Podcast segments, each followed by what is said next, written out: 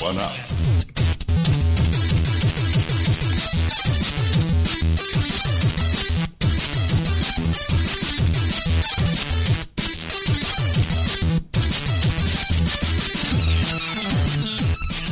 buenas, guanaperos y guanaperas. ¿Qué tal estáis? Bienvenidos y bienvenidas a este segundo programa, aunque bueno, podríamos decir que sigue siendo el trigésimo tercer programa de esta décima temporada porque hemos decidido seguir con la décima temporada. Habrá un momento en que ya no sabré decir el número. Tranquilo, Nando. llegará. llegará, llegará, llegará. Bueno, después de, de, una semanita, como ya os comentamos, eh, el nuevo formato por ahora de OneUp es que vamos a ir cada dos semanas. Eso sí, no quita que de tanto en tanto a lo mejor volvamos alguna de más. Así que no os preocupéis que por ahora OneUp aquí seguimos, aunque bueno, ahora ya como norma, en vez de decir fallamos, pues ya directamente cada dos semanas intentamos estar seguro aquí. Así que bueno, vamos a empezar con, con, los saludos. Vamos a ir con Gerardo, que lo vemos muy ocupado. Así que, ¿qué tal, Gerardo? ¿Cómo estás? Pues aquí, trabajando como un negro. Eh, no creo que eso ya no se puede decir, es políticamente incorrecto. Sí, eh, oh. ahora es ilegal ya casi. Igual que no puedes decir máster y esclavo con los discos duros. Bueno, pues trabajando como un chino, no, creo que eso eh, tampoco. Estamos en las mismas, creo, sí. Uy, uy, uy. Trabajando como un español quizá no pasa nada. Sí, bueno, te dirán que sí, que menuda falta de respeto para esta gente que se ha quedado sin trabajo por culpa de la pandemia. Eh, Uy, uy, uy. y ¿Cuántas- seguimos con la rueda, que no gira. ¿Cuántas sensibilidades estás hiriendo en un momento? Eh, ¿Has podido jugar a algo, Gerardo, a todo esto? ¿Tanta faena que tienes? Sí, a lo que traigo hoy. Entonces, Te estás quedando chupado, ¿eh? Se te ve más delgado, ¿eh? O sea, ¿estás bien? No, no, no estoy bien. No, me, me tratáis mal. No trabajo mucho para hacer los análisis. Y el trabajo, y mantenerte al día de las novedades que saca Apple, y todo ese tipo de cosas. Al final, no me da la vida. Esto es un ambiente tóxico. Es verdad. Yo, yo quiero un sobresueldo. Aquí cuando se cobra. Eh, mañana, mañana se cobra. Hoy no. Mañana, mañana, hoy no, mañana. Hoy no, mañana. Exacto. No, el, el próximo programa, ¿no? En el próximo programa se cobra. Ahí te veo. Bueno, Ah, no, y también, también he jugado a otra cosita más, a que me he acordado. Eso sí que Ah, lo puedo bueno. decir. Venga. Salvo que me lo pille de análisis para la siguiente. Eh, no, creo que ya no. He estado jugando al Titanfall 2. Oh, bueno, ya, ya Eh, estuviste jugando a él, si no me equivoco, ¿no? Sí, lo estuve jugando, claro, pero estuve jugando. El programa anterior lo estuve, dije que lo estaba jugando, no, fue para este, creo yo. Porque No fui con todo el ansia. Sí, creo que fue. Fui con todo el ansia a la PS Plus a ver si había un juego y habían cambiado ya y puesto los juegos de octubre. Y de repente vi que no estaban y dije, pues yo tengo el mono de jugar algo. Entonces vi que estaba aquí el, el tema de el, Titanfall 2 y lo jugué. Y la verdad es que muy grata sorpresa.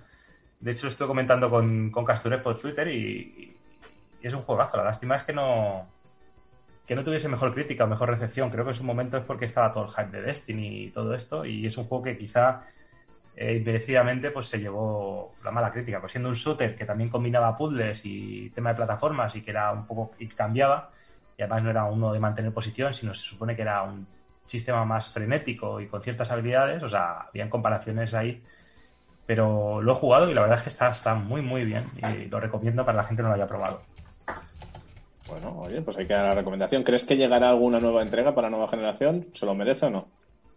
Sí, se lo merece. Lo que no sé es qué, qué aportará, ¿no? Porque, bueno, a lo mejor solamente hace falta que te den otra vez más de lo mismo y disfrutarlo y ya está. Porque encima, lo bueno que, te- que le encontré al Titanfall 2 es que lo, lo jugué en un fin de semana y en un fin de semana lo terminé. Entonces es un juego que es cortito, sí que eso sea algo malo, porque no te quedas con la sensación o necesidad de quiero más, sino es como, oye, experiencia redonda está muy bien. Y eso se valora cuando tienes poco tiempo. De hecho, jugarlo y que todo vaya guay. Pero sí, con Titanfall 3, yo, yo a lo mejor lo compraría, cosa que no hice ni con el 1 ni con el 2. Bueno, oye, a la tercera va la vencida, ¿no?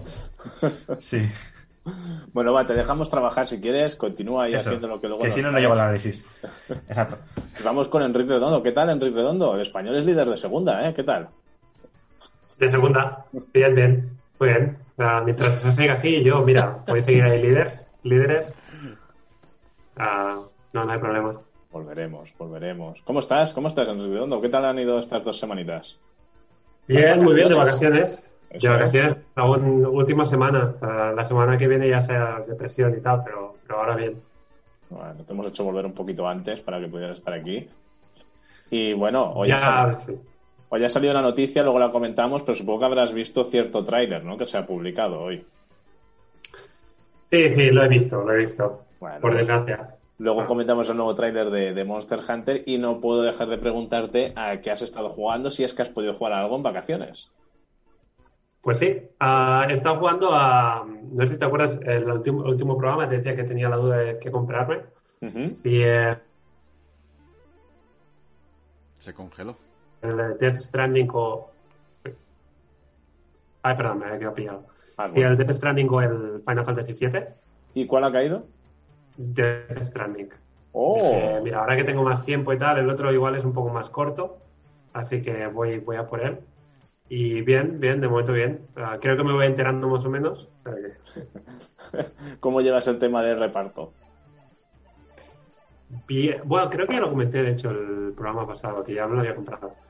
Bien, en fin, pillando, pillando mucho con, con los... Porque no hay manera de esquivarlos. Creo que, A los que, que está hecho también un poco para que no puedes evitar totalmente el, el conflicto, ¿no? Entonces, bueno, bien.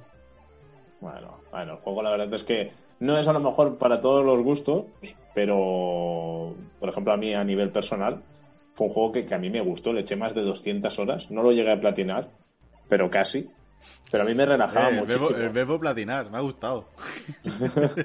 No lo platiné, ¿eh? Hombre, yo no, no diría que me relaja, porque a la que estás por ahí dando vueltas y empieza a llover y tal, dices, "Hostia, me cago en la-". No, Y pero se, te, te, se te va estropeando la- el equipaje y tal. te pones la musiquita de Low Roar de fondo, ¿sabes? Y vas ahí mientras llueve, mientras tal, luego le echas Iron Flix de ese para arreglar los paquetes y ya está, hombre. Ya, ya, pero yo soy muy rata, no, llevo, no, no, no, no lo quiero cargar demasiado porque si no es que luego, aunque tengo la moto y tal, pero, bueno, Poco a poco, paso a paso. Hazte una carreterilla por ahí, hombre, y comparte. Eh, bueno, solo jugada de Death Stranding, que bueno, que ya imagino que ya es bastante. Y más si vas siguiendo Sí, la historia. sí, Death Stranding tampoco, eh, en fin, ah, pero sí, sí, y de momento bien, muy contento. Bueno, y a todo esto, Nando, ¿cómo estás? Pues muy bien, aquí, esperando ¿Cómo ha ido el puente? que acabe de ser la ronda, que me dejas para el último, si es que, que, que- que desconsiderado. Hombre, es que eres el boss, eres el primero en salir y el último en salir, siempre. O sea, Eso también es verdad. a todo esto, ¿cómo ha ido el puente? Pues para mí el puente va a durar dos semanas, porque he hecho puente y vacaciones. Esta semana y la que viene estoy de vacaciones. Joder, qué buena vida todo, macho. Bueno, buena vida entre comillas, porque yo ahora mismo debería estar en Nueva York. Ah, bueno. Sí, ya, te entiendo.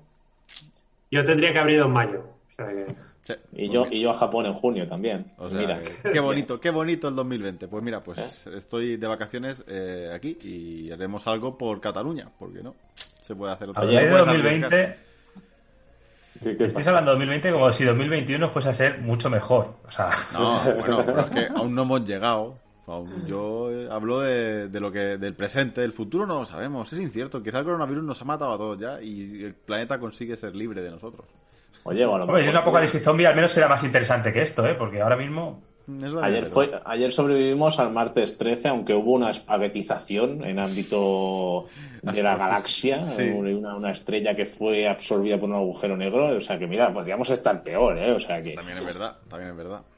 también algo Esa mejor. espaguetización pasó hace no sé cuántos años, ¿eh? Lo que pasa es que la hemos visto ahora desde aquí, pero. Espera. Ya, Espera, ya está, espera, ya está el chapero. Por hablar. Lo único que voy a hacer ahora es elevar un poquito el nivel cultural.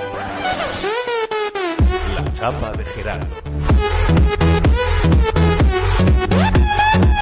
This is culture, bitches. Bueno, pues sí, ver, amigos, porque la mayor parte de las estrellas que vemos en el cielo ya están muertas. Es muy poético y muy triste a la vez, pero con las estrellas que vemos hace mucho tiempo que se apagaron. O sea que a que no pequeña, a escala, a pequeña escala es como cuando vemos un relámpago y luego lo escuchamos.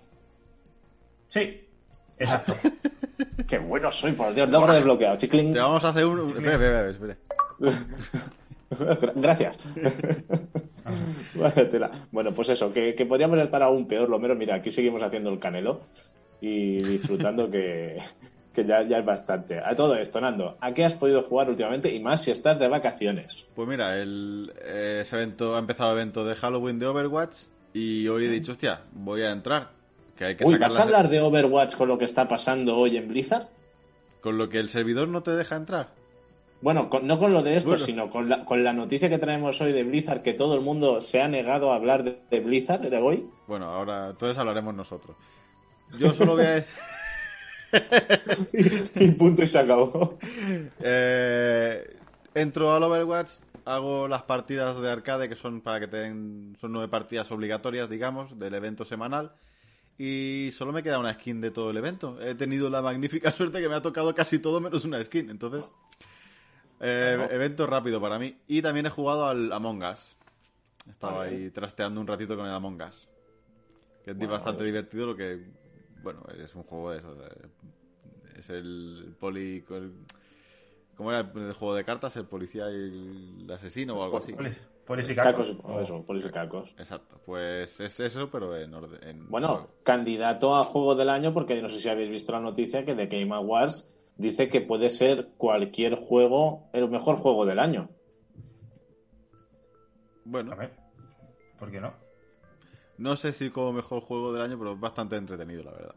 Muy entretenido. Ya, pero yo, yo- a mí me vais a perdonar, ya, ya entró. Mira, ya digo este titular para quitárnoslo de, de luego. Venga, pero va. dices, ¿no te era más fácil hacer una categoría nueva donde te dijera mejor juego del año 2020, que sería mejor juego de, de- de este año, Exacto. y luego mejor juego 2020, punto? Que es como el que más ha triunfado en este año.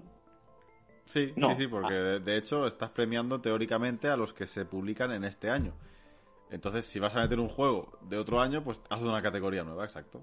Si un juego ha triunfado y es un juego antiguo, pues oye, pues que tenga su mención, pero que sea otra categoría, claro. A ver, que entiendo que quien escoja las nomi- nominaciones pensará sobre todo en la actualidad, pero aquellos juegos boom, como por ejemplo, pues si volviera otra vez, pues como Among Us eh, o cualquier otro juego que sea antiguo, imaginaos Fortnite otra vez a estar al top, o que bueno, que no sigue estando igual, ¿no? Pero que se le dé pie, vale, pero bueno, veremos a ver qué hacen. ¿Has jugado algo más aparte de Overwatch, Nando? Eso a la monga, sí, ya está. Overwatch yo Among Us. Eso, Among Us. sí. Pero aún me queda tiempo de vacaciones, que si no me voy, pues algo más caerá, ¿no? Bueno, bien, bien, así bien. Bueno, digo yo.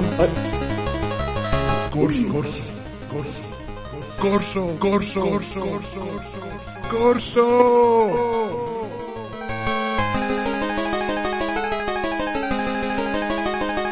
¿A qué has jugado esta semana? Bueno, pues en estos días, pues yo, yo juego a, a todo lo que me echan. He probado el WWE Battlegrounds. Oh, ¿y qué tal, por cierto? Pues está simpático.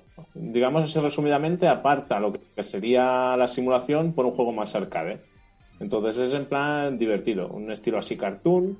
Los personajes son reconocidos, pero son así como monigotes, muy caricaturizados. Y, y es, es gracioso. Y yo creo que no lo he podido jugar con, con más gente, pero es el típico juego que tiene que ser un poco más risa jugando online con, con gente conectada o con colegas. O sea que no está mal, entretenido. Tampoco le da muy a fondo, pero lo he probado. Luego le he estado dando también al Genshin Impact, que está entretenido y free to play, pues siempre, es- siempre se agradece. Además, hoy comentaban que, que en principio llegará también a PlayStation 5. No han dicho nada de, de Xbox, pero veremos a ver. He estado jugando a FIFA, he vuelto a caer. ¿Cómo no? Como cada año.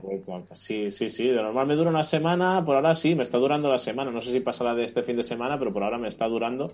Luego también hablaremos un poquito de, de FIFA si, si Gerardo nos deja tiempo. Si no, pues nada, pues nos para FIFA y punto. O sea, no hay problema. Por favor, tal y como voy yo hoy deprisa, vas a tener todo el tiempo que quieras hablar del FIFA. Y sé que he probado algo más, pero ahora mismo no me viene a la cabeza. No sé si ya lo comenté en el otro programa que también había probado Mafia. Y tengo el Baldur's Gate 3 para probar, pero también tenemos noticia hoy y luego comentaré mm, que menos mal que no lo he probado. O sea que, Sí. que luego, lo, luego Sí. lo comentamos si queréis, Cierto. porque vaya, vaya, vaya tela. Y no me viene nada más a la cabeza. Lo sí que quería preguntaros es si os habéis pillado algo para el Prime Day. ¿Os habéis dado algún caprichito, un caprichito a nivel videojueguil o algo? No, la verdad es que no. He estado. Como estoy que si hago vacaciones o no, he dicho, me quito los caprichos por si hago cosas. Eh, a- Pero si aprovechar nos vuelven a cerrar, Nando, que nos vuelven a cerrar. Esa es, la, a esa cerrar. es la mala noticia que nos han dado hoy, que a lo mejor nos cierran. Bueno, nos cierran los bares. Al fin y al cabo. Lo único que hacíamos, que era ir a una terraza. Pues sí, a los únicos juegos que he jugado últimamente ha sido a los que están en PS Plus. Qué capricho me voy a dar. Eh, ¿Dinero de qué? Yo sé decir que no me pude resistir a, la Mega Drive Mini, que justo cuando empezó yo el Prime Day se quedó a 35 euritos, estando a 70-80. Y si teníais vale, a mí se me queda a 25. Pero ojo, la película que he tenido con Amazon. Me lo pide, me dicen que me lo traen al día siguiente, luego me dicen que no me lo pueden traer y luego me anulan el pedido. Ah, ole. Ole su huevo. Voy a, voy a mirar el importe y vuelve a estar a 60 y pico euros. Y bueno, les escribo. Me escriben, ah, lo sentimos, eh, ha sido cancelado por la empresa de reparto, te reembolsamos el dinero. Y tú, no, no, no, no, no, no. Y yo he llamado hoy por teléfono y digo, a ver, ¿cómo puede ser que sigáis teniendo stock que yo tenga aquí? Eh, o sea, es que lo estoy viendo. Encima me escribís y me decís que ha sido por culpa de reparto, ¿qué culpa tengo? Yo no quiero que me devuelvan el dinero, yo quiero el producto al importe por el cual yo lo había comprado, que además es queda registrado, tengo registrado Sí, el pedido a ese importe. Exacto. Pues bueno, al final me han hecho así la trampa, luego si no esto va a quedar como prueba, va a quedar grabada, Eh, además tengo los emails y todo, que lo pago a los 65 y luego me devuelven la diferencia al importe por el cual lo tendría que haber pagado, porque no pueden modificar el precio. Bueno. bueno. Bueno, yo no lo desempaquetaré y si no, pues lo devolveré. Nunca he tenido problemas con Amazon, pero digo, macho, digo, ahora que pillo el chollito bueno, pues nada. Espero que no le haya pasado a nadie más, porque da mucha rabia. Pero bueno, a todo esto, no sé si estáis preparados. ¿Cómo vas, Gerardo? ¿Vas bien? ¿Todo bien? Ah, muy mal. Bueno, pues tú tranquilo que Sí, vamos a la mesa de actualidad. Pero antes de ir a la mesa de actualidad, tenemos un par de mensajes eh, en iVoox que deberíamos repasar. Eh, bueno, aparte de la pole de Differ, pole One Up, lo pone pole, pole One Up para el team, Kiss para todos y salud. Eh, pues tenemos un par de comentarios, incluso a uno Nando lo contestó, así que le daré la palabra después de leerlo, que voy a comentarlo a ver qué os parece. Okisef nos comenta, me parece que no habéis captado la finalidad de Mario All Star, es un homenaje a la evolución temporal, gráfica, jugable y musicalmente de una saga. Por eso no han cambiado nada de los juegos, no han incluido secuelas, han incluido un reproductor de las bandas sonoras para escucharlas en modo espera y el año en que se hicieron los juegos sale más grande en el menú que el nombre de los propios juegos. Es un museo. Sirve para que los nuevos usuarios de Nintendo con Switch conozcan la evolución que ha dado lugar al Mario Odyssey y cada uno que decida y se lo compre si le va a sacar uso. Pero el vinagre que habéis echado sobre un producto que nos permite tener esas tres obras maestras en portátil y jugarlas donde queramos, en ocasiones ha sido excesivo. Se nos olvida que estamos hablando del 35 aniversario, ni siquiera es un número redondo. No sé vosotros, pero yo soy realista y no pretendo ni espero que haya una supercelebración cada cinco años, porque no da para tanto la cosa. Terminada mi defensa, os doy la bienvenida y con ganas de ver cuáles serán todas esas novedades que andáis tramando. Un abrazo, un año más, guanaperos y guanaperas. Bueno, Nando, tú contestaste a este mensaje. Sí. sí, quieres comentar. No, bueno, lo, lo que puse, básicamente, que, a ver, no deja de ser una opinión propia y que, y que al fin y al cabo Nintendo ha sabido demostrar que en otros aniversarios ha hecho cosas mucho mejores, o incluso fuera de aniversarios ha hecho cosas mucho mejores. Que me parece un- una idea maravillosa que todo el mundo puede acceder a estos juegos, evidentemente, pero eso no quita que mm, yo he visto que Nintendo sabe hacerlo mejor. Y me ha sabido a poco que un 35 aniversario que lo bombo y platillo, que no es una cifra, no es una cifra redonda, ni son 25 años, ni 30, ni 50, y dices tú, bueno, pues como cumples 36, me da igual. Eh, si ya que haces bombo y platillo, haces un juego especial, no sé qué, aunque sea un Mario con tipo Fortnite, ese raro que han hecho, lo que sea exactamente, no sé. Pues yo qué sé, pues si haces un recopilatorio, ponle más cariño que la banda sonora, creo yo, ¿eh? No sé, es una opinión al fin y al cabo y- y yo creo que Nintendo lo sabe hacer mejor de lo que lo ha hecho y por eso el vinagre, como dice él. Pero bueno, no deja de ser una opinión personal.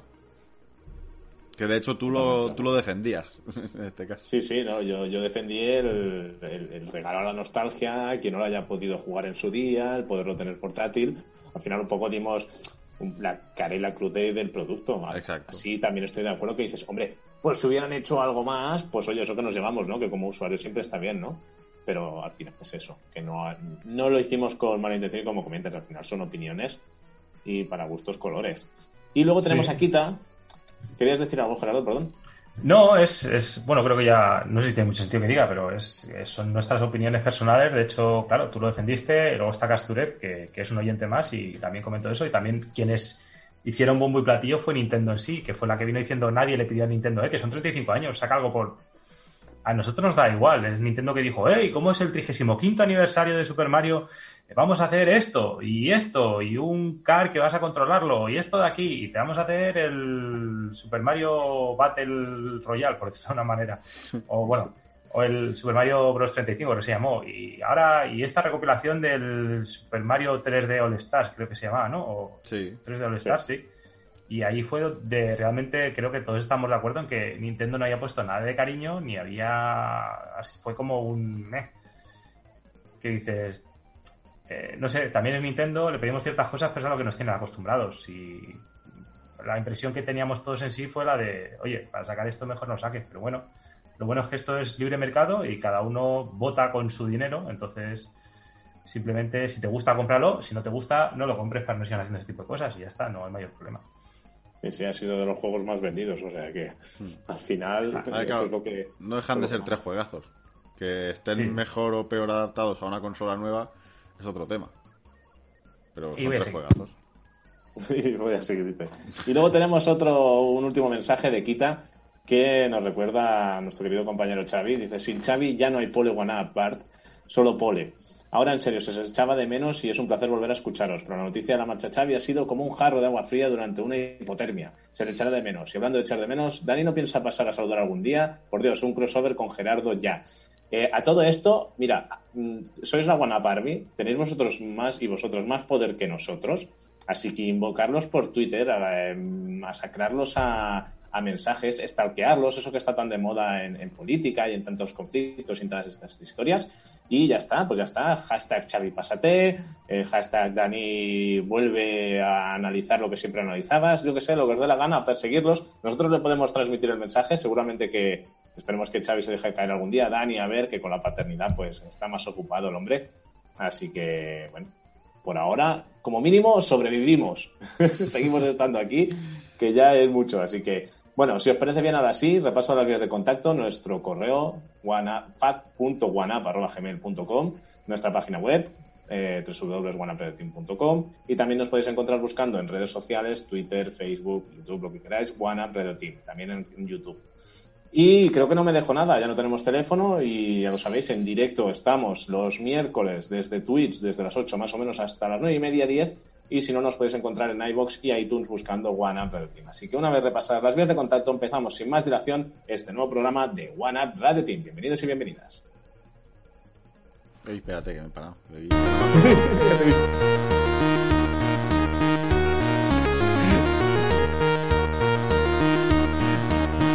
Mesa de actualidad.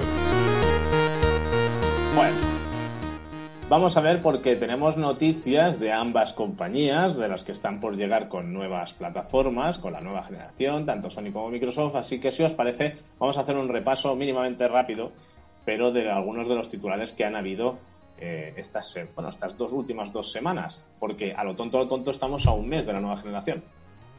O sea, que es que ya no queda nada. Nada. Y aún así a veces aún quedan dudas. Así que vamos a intentar seguir hablando de todo aquello que quedó, como quien dice, pendiente o que estaba ahí pues, en el último programa porque faltaba información.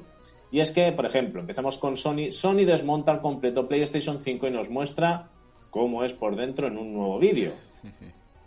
Yo no me he puesto a mirar el vídeo, no os voy a engañar, no me he pegado esa paliza. Es, es el típico vídeo que seguramente se miraría Gerardo. Y lo hice. ¿Ves? Entonces sí que me llama la atención que al final sí que se pueden cambiar las, las solapas de la consola. ¿Sabes? O sea, Las sí que orejas.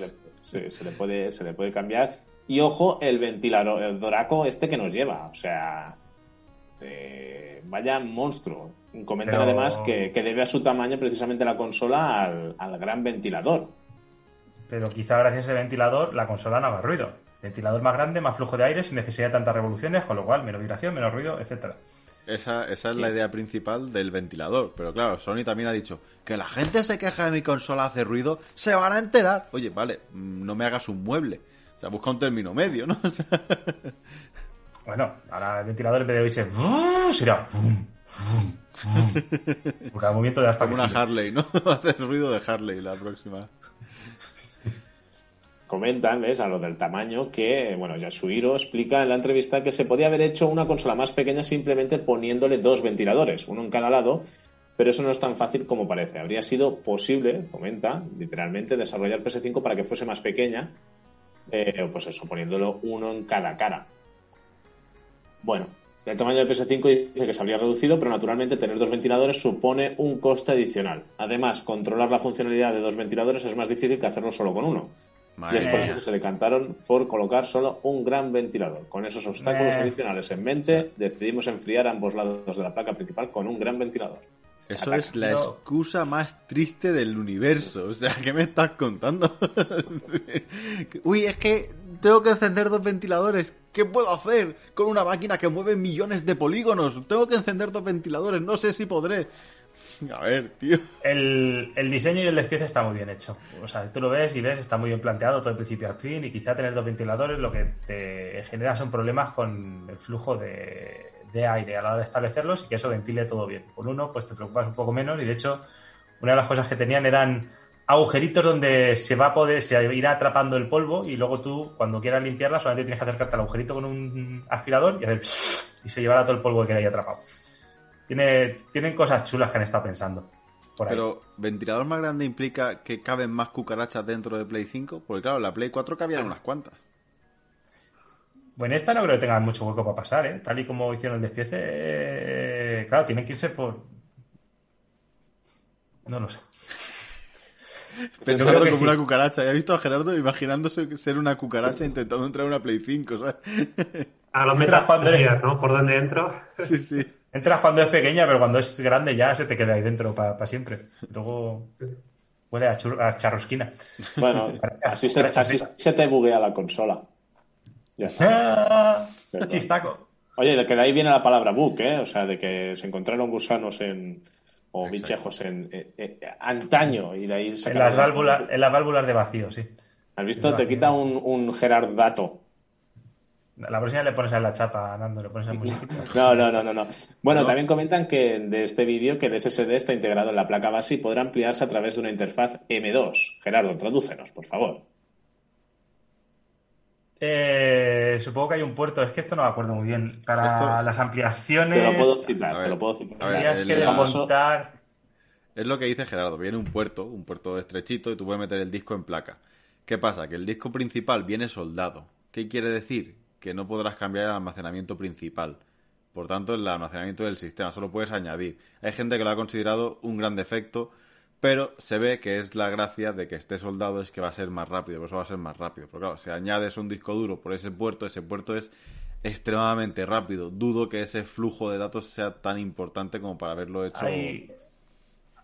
Esto es algo que ya hablamos y resulta que los datos de transferencia que tiene en el disco duro de la consola, de la PlayStation, eh, creo que hasta hace nada no había salido a mercados que no se han salido todavía o no. Discos que alcanzasen la velocidad que alcanza la consola. Y han conseguido esa velocidad gracias a que los, el disco duro está soldado a placa directamente. Es lo mismo que le pasa a los Mac, a los ordenadores de Apple. A los portátiles, perdón. Eh, consiguen la velocidad que tienen y la competencia no puede hacerlo gracias a que están soldados a placas. Es una de las gracias que tienen. Y los Macs llevan tiempo funcionando así y al principio a todo el mundo nos parecía una pésima idea, pero parece ya nos da un poquito igual. Y para expandirlo hay que desmontar la consola, que esto me suena que sí que lo vi, y vi el sitio donde estaba el, el puerto en el cual tienes que enchufarlo. Entonces no es algo tan sencillo como plug and play como es en la Xbox. ¿Anula garantía? Pero- O sea, el abrirlo para poner disco duro anula garantía o es una ranura como creo que era en Play 3 que podías simplemente quitabas una ranurita y podías cambiar disco duro. Eh, ahora mismo no me acuerdo, no debería anular la garantía porque es quitar las solapas y luego no sé si hay un sitio donde tienes que quitar un par de tornillos y ya está. Vale, vale. No, Es que eso es un tema garantía. importante, porque ahí se pueden jugar- hacer la jugada, la guarrería de si amplías, adiós garantía. Eh, Sí, tú- amplías, adiós garantía. Una cancioncilla cuando vas allí, cuando llamas. Ay, Dios. Bueno, esos son algunos de los datos de este despiece de la, de la consola. Veremos si como mínimo, pues, pues eso, pues no despega como PlayStation 4, ¿eh? con esa turbina que a veces se oye de fondo. Pero bueno, lo que ya nos están reclamando por, por Twitch, un saludo Ah, pero- Boades, Dave, que estáis por ahí. Lo que quieren hablar es de la retrocompatibilidad. Esta gente quiere que hablemos Pero de... ¿qué dices? Estás dejado un dato importantísimo en todo esto que a prácticamente nadie le importa una mierda y realmente no están... Que han usado metal líquido para Ah, refrigerar la consola y te lo han vendido como si fuese la rehostia en Pipitoria y bueno, tiene su gracia a nivel técnico, pero... Pero eso no salía ya en Terminator. Sí, Sí. el, T- el T-1000, ¿no? Eh, Ah, no básicamente, si queréis lo explico rápidamente. Nando, Bueno. pincha la pista. macho. Lo único que voy a hacer ahora es elevar un poquito el nivel cultural. Ya, ya está. Ya. Te Es corto que el rollo, pero no, me ha cortado todo el rollo. Pero bueno, si no, es en este programa se va a hacer largo. Y, y todavía no he acabado con el análisis, joder. Bueno, básicamente, eh, los que montéis, habéis montado ordenadores alguna vez en vuestra vida, porque todos somos frikis y parece que está vinculado, y si no habéis visto a Henry Cavill montando uno, y entonces ahora han entrado ganas de hacerlo. Es normal, es de lo que habla todo Internet hoy en día. Eh, cuando vas a montar, cuando tienes el microprocesador eh, y vas a poner el disipador encima, para poner las manitas, aquí, para que haya la mayor transferencia entre una superficie y otra, lo que se pone es una masilla, una pasta que se llama una pasta térmica, para, para pasar el calor de un sitio a otro. Porque aunque por muy plano que fuese todo esto y lo hicieses al milímetro, siempre habrán eh, rugosidades y cosas a nivel milimétricas que hará que el calor no, no pase tal y como debería, con lo cual se estropearía el procesador. Has tumbado Pues a Quique, ¿eh? Sí, he dormido aquí, que Perdón, perdón. No, no, que estoy aquí, estoy aquí. eh. Estoy escuchando la chapa. Ahora, ahora pongo la cámara. ¿no?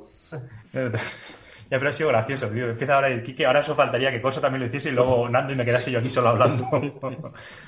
Eh, pues básicamente ellos lo que han hecho es, en vez de usar una masilla o una pasta térmica, han decidido usar metal líquido. Y Nando, se fue también. Qué cabrón.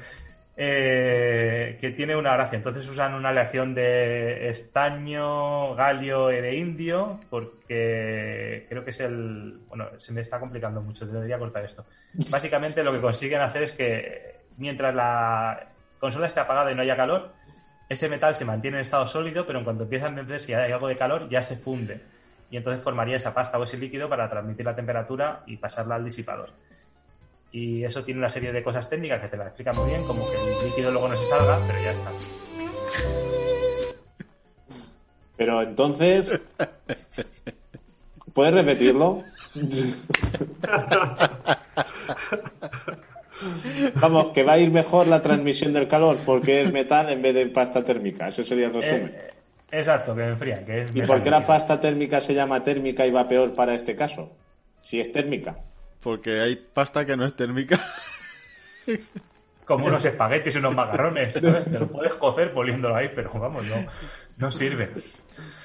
Bueno, que eso dicen que entonces que es una chuminada que va a hacer que vaya mejor. Luego se va a notar o no. Yo creo que no. Sí, dice que la eficiencia es un 80% mejor. Eh, Estuve leyendo todos los temas, esto. Pues si le has puesto un ventilador de, de reactor nuclear, ¿tú crees que le va a Bueno, venir de la porosidad de la pasta? Porque si pones dos sería muy caro. Y también te dicen que el disipador que han puesto, el rendimiento que tiene es parecido a una cámara de vapor, pero eso si queréis lo dejamos para otro programa. El tema es, Eh, el, el metal ¿Que va líquido... carbón o qué? El metal líquido lo único que puede tener como ventaja frente a la pasta es con los años que no se va a resecar y se va a quedar ag- agrietada. Que eso con la pasta térmica suele pasar, que a lo mejor se te quema la consola porque la pasta ya se ha resecado y no hace su efecto. Curioso.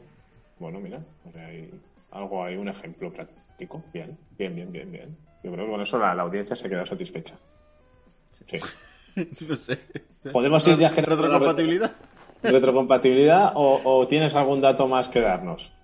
Ah, Yo sí que sigo, sigo soltando mierda acerca de la Play 5. Como no Bueno, sé si va. dado cuenta. que luego pero- si quieres te pregunto por iPhone para que te explayes un poquito, a ver qué nos cuentas. No, tú te estás Ah, dando ah, cuenta no. de lo que está pasando, ¿no? Está alargando lo de las noticias para que no haya tiempo para hacer el análisis. Me pillado Nando. Bueno, vamos ahora sí con el tema de la retrocompatibilidad porque parece ser que por fin Sony ya ha desvelado los detalles que yo creo que más o menos nos interesaban a todos y a todas. Según comentan, ya lo decían, el 99% de los videojuegos de PlayStation 4, según la propia Sony ha confirmado, funcionarán en Play 5. Ahora, eso sí, hay un 1% que no se van a poder jugar en Play 5. Incluso hay un listado de 10 juegos que no se pueden jugar, que la verdad es que yo alguno ni lo conozco, como el, Du- el DWVR, luego tenemos Afro Samurai 2 Revenge of Kuma Volume 1, TT Isla of Man, Right of the Age 2, Just Deal With It, Shadow Complex Remaster, Robinson The Journey, ese me suena, ¿ves? De realidad virtual. We Sing, Hitman Go Definitive Edition, otro que me suena, Shadwin y Joe's Dinner. Estos son los juegos que dicen que no van a ser retrocompatibles. Que no. ¿Vale? Vale, ahora como preguntan por el chat, ¿en qué se basa la retrocompatibilidad? ¿Físico? ¿Digital? ¿Las dos? En principio son físico y digital. Es más, hay un- una noticia que mientras la iré buscando, mientras comentamos esta, porque no la tenía por aquí anotada, que comentan que, por ejemplo, PT se podrá seguir jugando en PlayStation 5 para aquellas personas que lo tengan. Vale. Amigo. Porque entonces se ve que, bueno, ahora os lo explicaré más en detalle cuando encuentre la, la noticia, porque si os lo digo de memoria, yo no soy capaz de hacerlo como lo hace, como lo hace el, el señor Gerardo. ¿De acuerdo? Así que la mayoría de los 4.000 juegos de PlayStation 4 podrán funcionar en PlayStation 5. No quiere decir que todos tengan beneficios en PlayStation 5. ¿Vale? Habrán algunos títulos seleccionados con el conocido Game Boost, ¿vale? Pudiendo disfrutar, por ejemplo, de una mayor tasa de FPS o unas imágenes por segundo más estables. Aunque por el momento se desconocen los títulos seleccionados. Así que aún siguen, aún nos faltan detalles de cómo va a ir todo esto. ¿Vale? Incluso habrán algunos títulos en los cuales se puedan encontrar algún error o temas de eh, problemas con funcionalidades, por ejemplo, con temas de DLCs, actualizaciones o historias. Habrá que verlo mm, qué es lo que se podrá hacer al final. Sí que es cierto que por otra parte hay juegos que siguen eh, llegando a, a PlayStation 5, como por ejemplo los últimos que se han anunciado, pues Borderlands, bueno, PlayStation 5 y Xbox, que se actualizarán gratuitamente, o por ejemplo FIFA, que también lo hará. Sí que tenemos títulos que parece ser que sí que ya directamente podremos, eh, ya estaban confirmados, ¿vale? Que podremos jugarlos con, teniendo la versión de PlayStation 4, ¿de acuerdo? Obtendremos la versión de, PlayStation 5. A todo esto, lo que os comentaba de la demo de PT, para que veáis un ejemplo, porque claro, la demo de PT al final no deja de ser un producto que hemos, que hemos comprado en la Store, que no es comprado porque era gratuito, pero que lo hemos añadido a nuestra biblioteca, por lo que sería un ejemplo de cómo lo haría con el resto de juegos digitales. Bien, ¿cómo supuestamente lo hacen? Eh, el tema es que, bueno, lo raro es que no hayan tumbado la, demo para aquellas que la sigamos teniendo, pero bueno. y como sabéis, ya no se puede descargar. Pero se ve que en nueva generación, gracias a la retrocompatibilidad de PS5, sí. Y es que eh, podrá seguir siendo jugada porque, digamos que traspasará los datos para, digamos, poderlo jugar desde la nueva PlayStation 5, ¿de acuerdo? Entonces habrá que ver también más en detalle cómo lo hacen esto para ver lo de lo de, lo de PT comenta Boates, el PT lo deberían haber sacado, malditos, desde luego estoy contigo, pero bueno, por ahora ni que sea podrá seguir sobreviviendo y a lo mejor pues ahora no solo se revaluarán las PlayStation 5 con PT instalados, sino también las PlayStation, las PlayStation 4, perdón, y ahora también las PlayStation 5. Así que veremos al final el tema de la retrocompatibilidad, si nos lo siguen aclarando un poquito más, aunque sí que lo que comentan es que el 99% del catálogo, que ese sería el dato, va a funcionar directamente de PlayStation 4 a PlayStation 5. Sí que es cierto que, por ejemplo, para los juegos físicos que utilicemos en, en, PlayStation 5 es tan sencillo como insertar el juego y jugar. Lo que sí que es verdad es que es eso, necesitamos meter el juego, ¿vale? Así que es, tan fácil como eso. No, luego no, no hagáis trampas de que si eso sí, no, no se pueden hacer trampas, ¿de acuerdo? Y el juego digital, el proceso, pues es seleccionarlo en la librería, descargarlo y empezar a jugar en cuanto esté instalado en nuestra PlayStation 5. Así que tendremos nuestra biblioteca de, de PSN disponible en PlayStation 5. Así que ese sería un poquito el resumen de la retrocompatibilidad. No sé si me he dejado algún dato, tenéis alguna duda. Mm, creo que no. No sé si el chat ha dicho algo más, creo que no. Lo que pasa es que luego, si, por ejemplo, eso ya veremos títulos que también, pues, si ya los tenemos en Play 4, tendremos la versión en PlayStation 5 y hay otros que no. que habrá que, que pasar a lo mejor por caja, porque si no me equivoco, el 2K, si os comprasteis el, el NBA 2K21, si os comprasteis la edición más tocha, sí que eh, os permite jugarlo en, en Next Gen, pero resulta que para PlayStation 5 va a venir con novedades. Y aquí podemos ver un ejemplo de alguno de los usos del DualSense pues, en, en el ámbito de la tecnología áptica. Y es que han aprovechado, pues ya que sacan el juego para Next Gen también, para incluir algunas novedades. Entre estas, pues ya habéis visto, no sé si habéis visto el trailer, no sé si lo has visto, Quique, que se ve Stephen Curry, se ve, vamos, que parece real en algunos planos. No sé si tuviste No, a mí, a mí. Dos, 2K ya no me engaño más. Es que no me engañaba. Me he quitado, me he quitado. Sí, sí. Bueno, pues se ve que sí que se mejorarán algunos aspectos y destacaría la parte del DualSense que en este caso pues han aprovechado el mando. Entonces, ¿cómo lo van a hacer? Pues por ejemplo, ojo, ¿eh? a ver si esto os parece bien o no. En PS5, los jugadores y jugadoras podrán notarla en los distintos sistemas de colisión, es decir, al cerrar un rebote, en penetraciones con contacto, en colisiones sin balón, vamos, en cualquier situación en la que se produzca un contacto significativo, el mando vibrará a distintas intensidades en función de la fuerza de los jugadores implicados y de la magnitud del impacto. Te Eso juro por que no sé si estás hablando de baloncesto o de un juego porno. Bueno, pero espérate, porque ahora hablamos de los gatillos, los gatillos adaptativos. Eh, Gatillazos cuando. Cuando os mováis por la pista notaréis que el gatillo de sprint aumenta su resistencia a medida que disminuye la energía del jugador. O sea, que nada de apretar a fondo para que creamos que corre más. No, no, eso va a poner resistencia. Y entonces que eso también se aplicará cuando se juegue en el poste, con una menor resistencia en el gatillo L2 cuando toque desplazar a rivales más débiles y al contrario cuando nos toque un contrincante con más fuerza. Así que vemos los primeros ejemplos que se van a implementar en el DualSense, el nuevo mando áptico de PlayStation 5. No sé qué os Eso está muy bien, a ver. Que, que ponga las mejoras hápticas está, está muy genial, pero si ya de paso actualizasen un poco las animaciones, que son las mismas desde hace 6, 2K, o... eso ya sería la hostia. Bueno, ¿qué opináis? ¿Os gusta el tema del mando? Que se puede... A mí, no lo sé, lo tendría que probar, pero a mí esto de que me haga fuerza cuando corra, es decir, voy a pensar o que se me va a romper el gatillo o me va a pillar un tirón o una tendinitis en los dedos, ¿sabes? O sea, no, no me transmite, ¿no? Es decir, me va a hacer fuerza al mando, que ya lo prueban en Xbox, ¿no? Porque ya lo hacen los Sí. gatillos en, en Xbox, pero a veces sí que es cierto que a mí aún me sigue sorprendiendo, ¿no? Cuando de golpe se te bloquea el gatillo y dices, ¿qué pasa? No, está, está bien. Lo que pasa es que a veces ponen demasiado. Si eso es lo que me estás vendiendo, pues se me queda un poco corto. Eh, Yo el problema que tengo en 2K es que es la típica franquicia que no tiene competencia.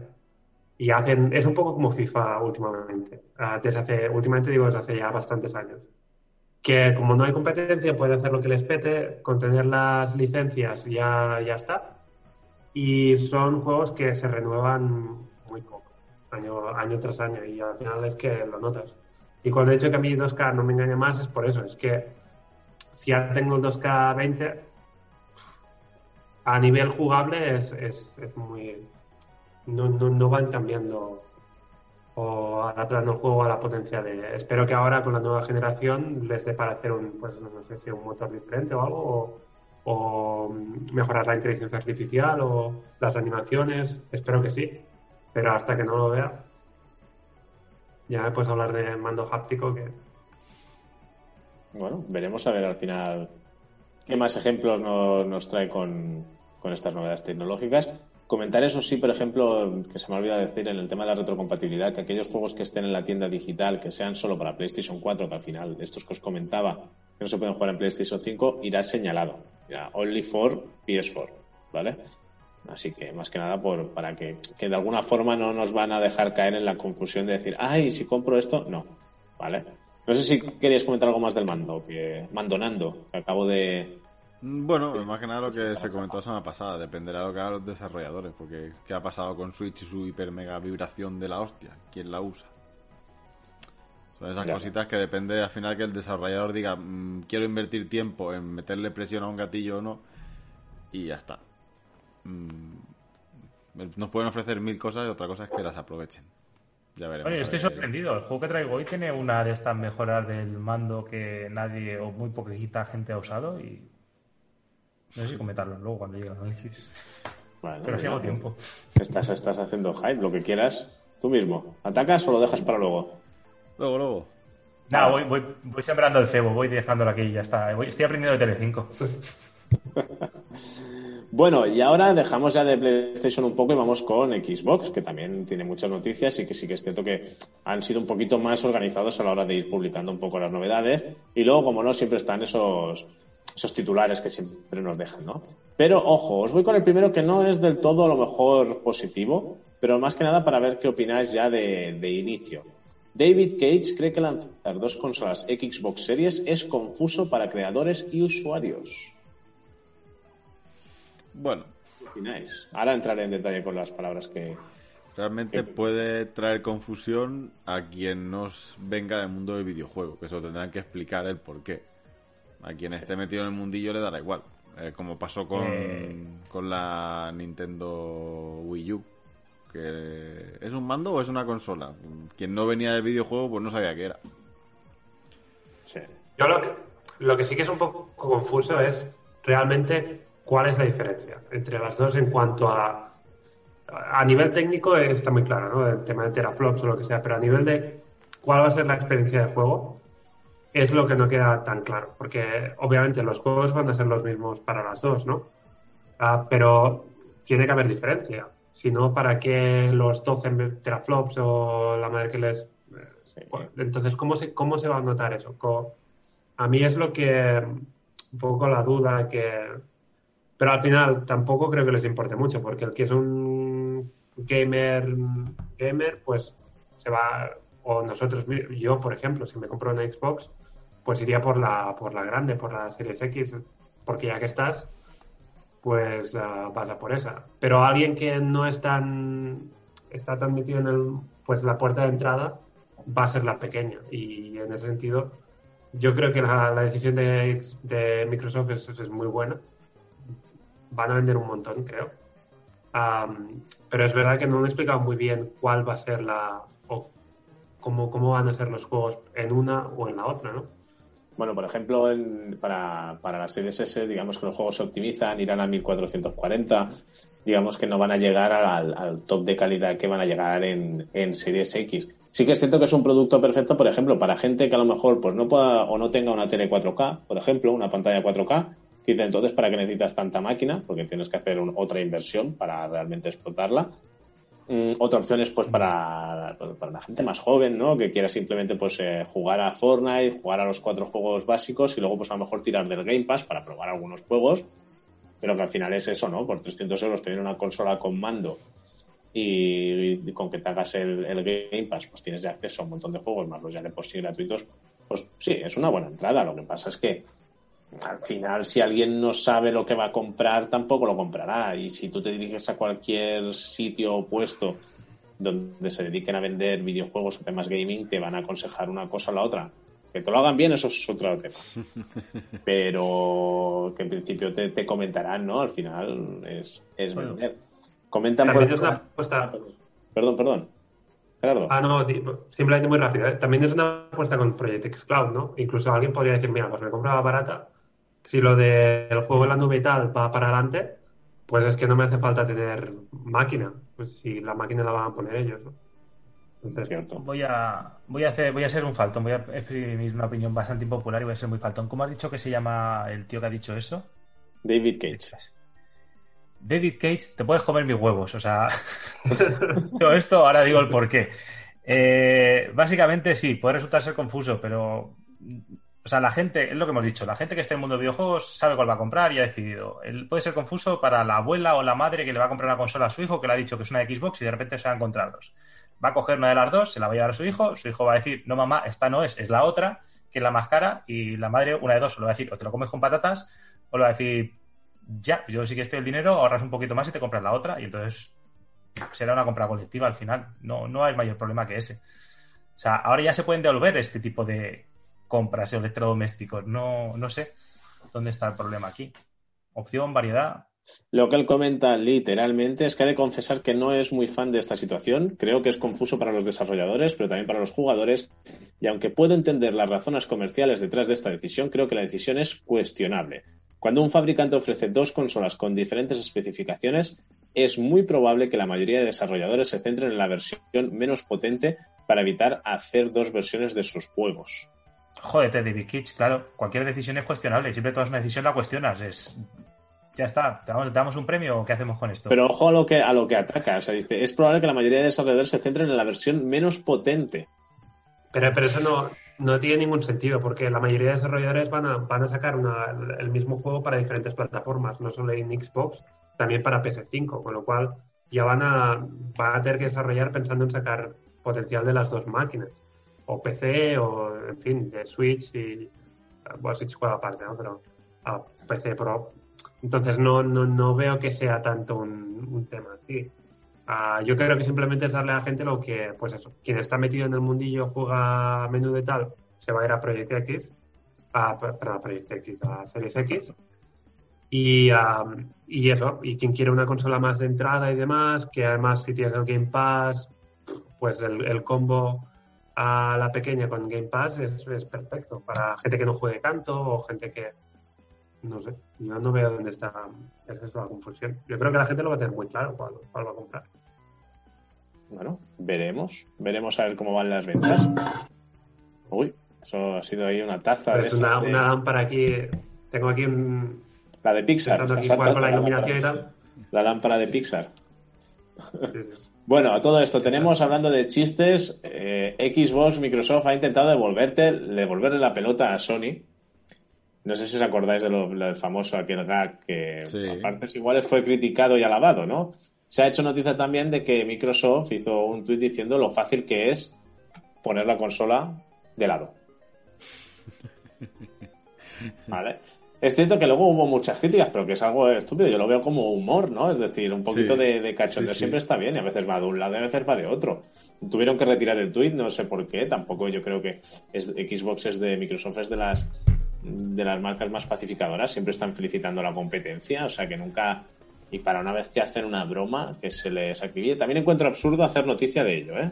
También Es que estamos en la generación de los ofendiditos. No se Mm. puede decir nada sin que alguien se ofenda. Oye, que es humor, y si es humor, y si no es humor, pues que dejar que las compañías se aclaren, ¿vale? Todo el mundo puede opinar y las redes nos permiten opinar, pero ya está, no de ofenderse, que todo el mundo parece que es todo algo personal. Oye, Una compañía hace la coña devolviéndosela, pues son compañías que lo que tú dices, que Microsoft sobre todo, que siempre intenta tender la mano. De hecho, tienen, ofreció un acuerdo a Sony para los servidores en la nube para luchar contra el streaming de Stadia al principio de las noticias de Stadia. O sea, que siempre están hablando de, de buscar acuerdos. Y dicen, ¿No puede hacer un chiste nadie o qué? A mí lo único que me ha molestado de esto es el típico, en fin, a que intenta sacar rédito en, en Twitter, ¿no?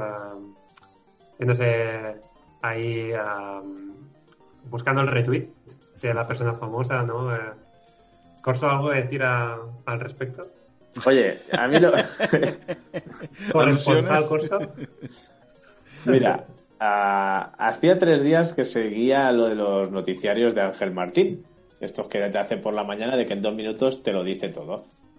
Y, y, ojo, Gerardo, que te veo que vas a decir algo, te veo ahí. Pero bueno, acabo. El tema es que, pues mira, me dio por. eh, vi la noticia esta precisamente, dije, joder, es que es una noticia chorra, digo, se la voy a poner, ¿sabes? En plan. Y sí, retuiteó, y oye, no, no fue mal, la verdad es que fue, fue un día curioso porque para mi nivel de Twitter, que llevo como quien dice un mes y medio que no, que no lo había tocado, o sea, desde en años, he vuelto hace nada, pues oye, pues la verdad es que fue, estuvo movido, hasta me escribió Movistar y Sports diciéndome que, que habían probado el misionero, pero que no les había ido muy bien o algo así. O sea que hubo, hubo cachondeíto y estuvo, estuvo gracioso, sí, sí, sí, Gerardo, hasta se, metieron con posturas de, de, de esto. Pero bueno, lo podéis encontrar en Twitter, o sea que no, no os voy a hacer, no voy a explicar aquí toda la paliza, no voy a hacer de Ignatius hablando de sus tweets y haciendo programa de, de sus tweets, así que arroba cors89 y ala, a cascarla, ya lo podéis encontrar. Toma. Ya has visto, y gracias, así me he hecho el autopromo. Josu, si es que, que eres un sol, o sea, en el fondo Ahora tendrías que ponerte el, tendrías que ponerte el arroba corso. Ah, me- ya me lo Hostia, pongo yo, tranquilo. Hostia, es verdad, qué grande. Hostia, si es que tienes ideas buenas, tío. ¿Cómo se nota que has estudiado marketing, tío? Mira, es arroba corso 89. Ala, mira, joder. Es verdad, poner vuestros tweets en el nombre. Si es que así se ven, claro que sí. Pero bueno, lo que pasa es que como está la setilla ahí no se acaba de ver, pero bueno, igual, eh. Se ve Ya la nos miniatura. conocéis. Da- da igual adquirir, pero no te preocupes, no se preocupe usted. Sí que es cierto que en el. Cambiando de, de tema, eh, gracias Enric. No sé si Gerardo, te he visto con ganas por eso de decir algo. No, sí, justo tenía el micrófono muteado, no me he dado cuenta, pero sigo las teclas por ahí entrando y iba a decir que, que había, estaba siguiendo a Ángel Martín con los, su noticiario de dos minutos, pero yo creo que prácticamente todo Twitter está siguiendo a Ángel Martín con el noticiario por, de, de sus. En dos minutos te deja todo limpio y además, sincero, eh, hoy es noticia que el rey ha asistido al Día del Pilar, ¿no? Del Día de las Fuerzas Armadas, dice... No entiendo por qué. La noticia hubiese sido que no hubiese asistido, entonces todo va girando en ese tono, como- como lo hace. Correcto. Muy chulo, la verdad. Correcto. Y tiene sección de videojuegos y sección de eSports. y en este caso con el tweet pues retuiteó diciendo corresponsal guerra absurda entre PlayStation 5 y Xbox Series X. O sea que, bueno, pues no le faltaba razón. La- la- yo lo hice por la gracia, o incluso quien comentó eh, que por qué esto era noticia, que por qué se les criticaba, en ningún momento, no, no, lo que ya defendía antes que es por humor. Así que defendamos el humor que al final nos irá mejor a todos y a todas con, con- con lo dicho. A todo esto, comentaban, intentaba hace un rato comentar una pregunta que tenían sobre la retrocompatibilidad. Boates dice, si por ejemplo tengo Final Fantasy VII 8 Remaster o el 7, que no es el remake, es decir, el que vendría de PlayStation 1, eh, ¿se podrá jugar en la PS5? En, en teoría sí, ¿no? Dice. A ver, habrá que ver por qué. Lo que dicen es los juegos de PlayStation 4. En principio son juegos que puedes jugar en PlayStation 4, están en tu biblioteca. Si incluso el PT se puede pasar, debería que ser así.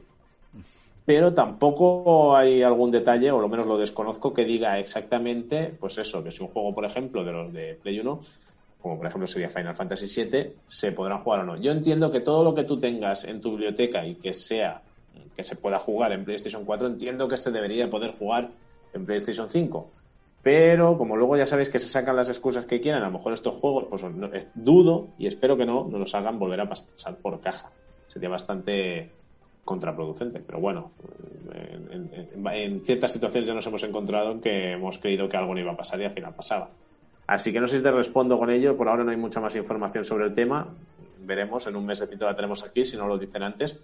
Y esperemos que eso, que la biblioteca que esté disponible en PlayStation 4 se pueda jugar entera, aunque no sean juegos exclusivos de PlayStation 4. Pero bueno, si se pueden jugar, lo son también.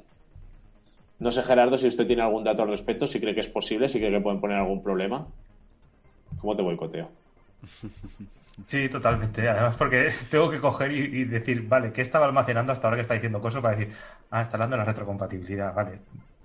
Pues sí, No sé, hablando de la retrocompatibilidad, vamos con Xbox Series X y S, que era con lo que estábamos, y dicen que duplicarán el frame rate de juegos retrocompatibles como Fallout 4. O sea, que habrán eh, mejoras en algunos juegos retro- retrocompatibles como con más FPS, mayor resolución, HDR y más.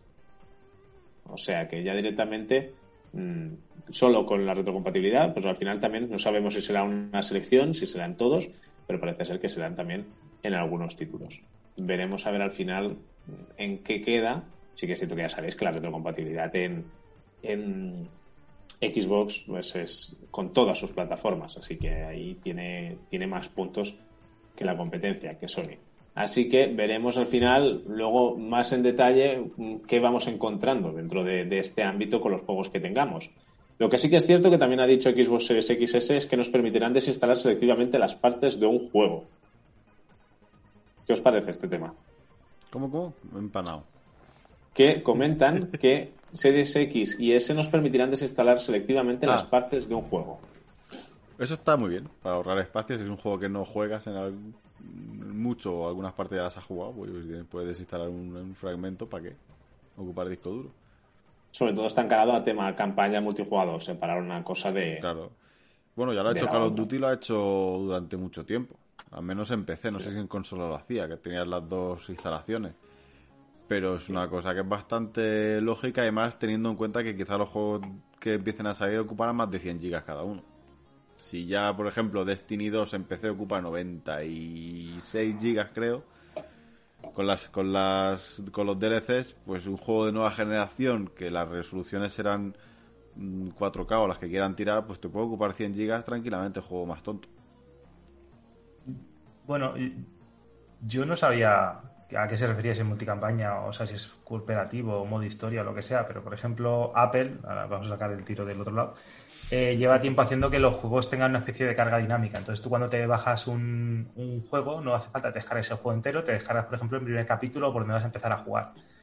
Y una vez que empiezas a jugar, el juego se va empieza a descargar eh, pues los recursos que le hacen falta eh, a- demanda, a demanda. Es decir, una vez que has terminado el capítulo, pues ya tienes el capítulo descargado y de esa manera no hacen que la memoria, o sea, el disco duro del teléfono o el dispositivo en sí sufra tanto y, y estaría bien que se llevasen ese tipo de cosas a los juegos de hoy en día. Bueno, de hecho, las consolas hacen algo similar, incluso algunos juegos de PC, tú empiezas a jugar, te deja arrancar el juego sin que esté todo descargado entero, descarga primero lo que vas a jugar y luego va descargando Mm. mientras juegas. Eso sí que Sí. algunos, no sé si las dos consolas lo hacen ahora, la, la One y la Play 4. La One creo que sí, seguro, y la 4 no, tengo, no lo recuerdo, pero en PC también hay muchísimos juegos que te lo permiten hacer.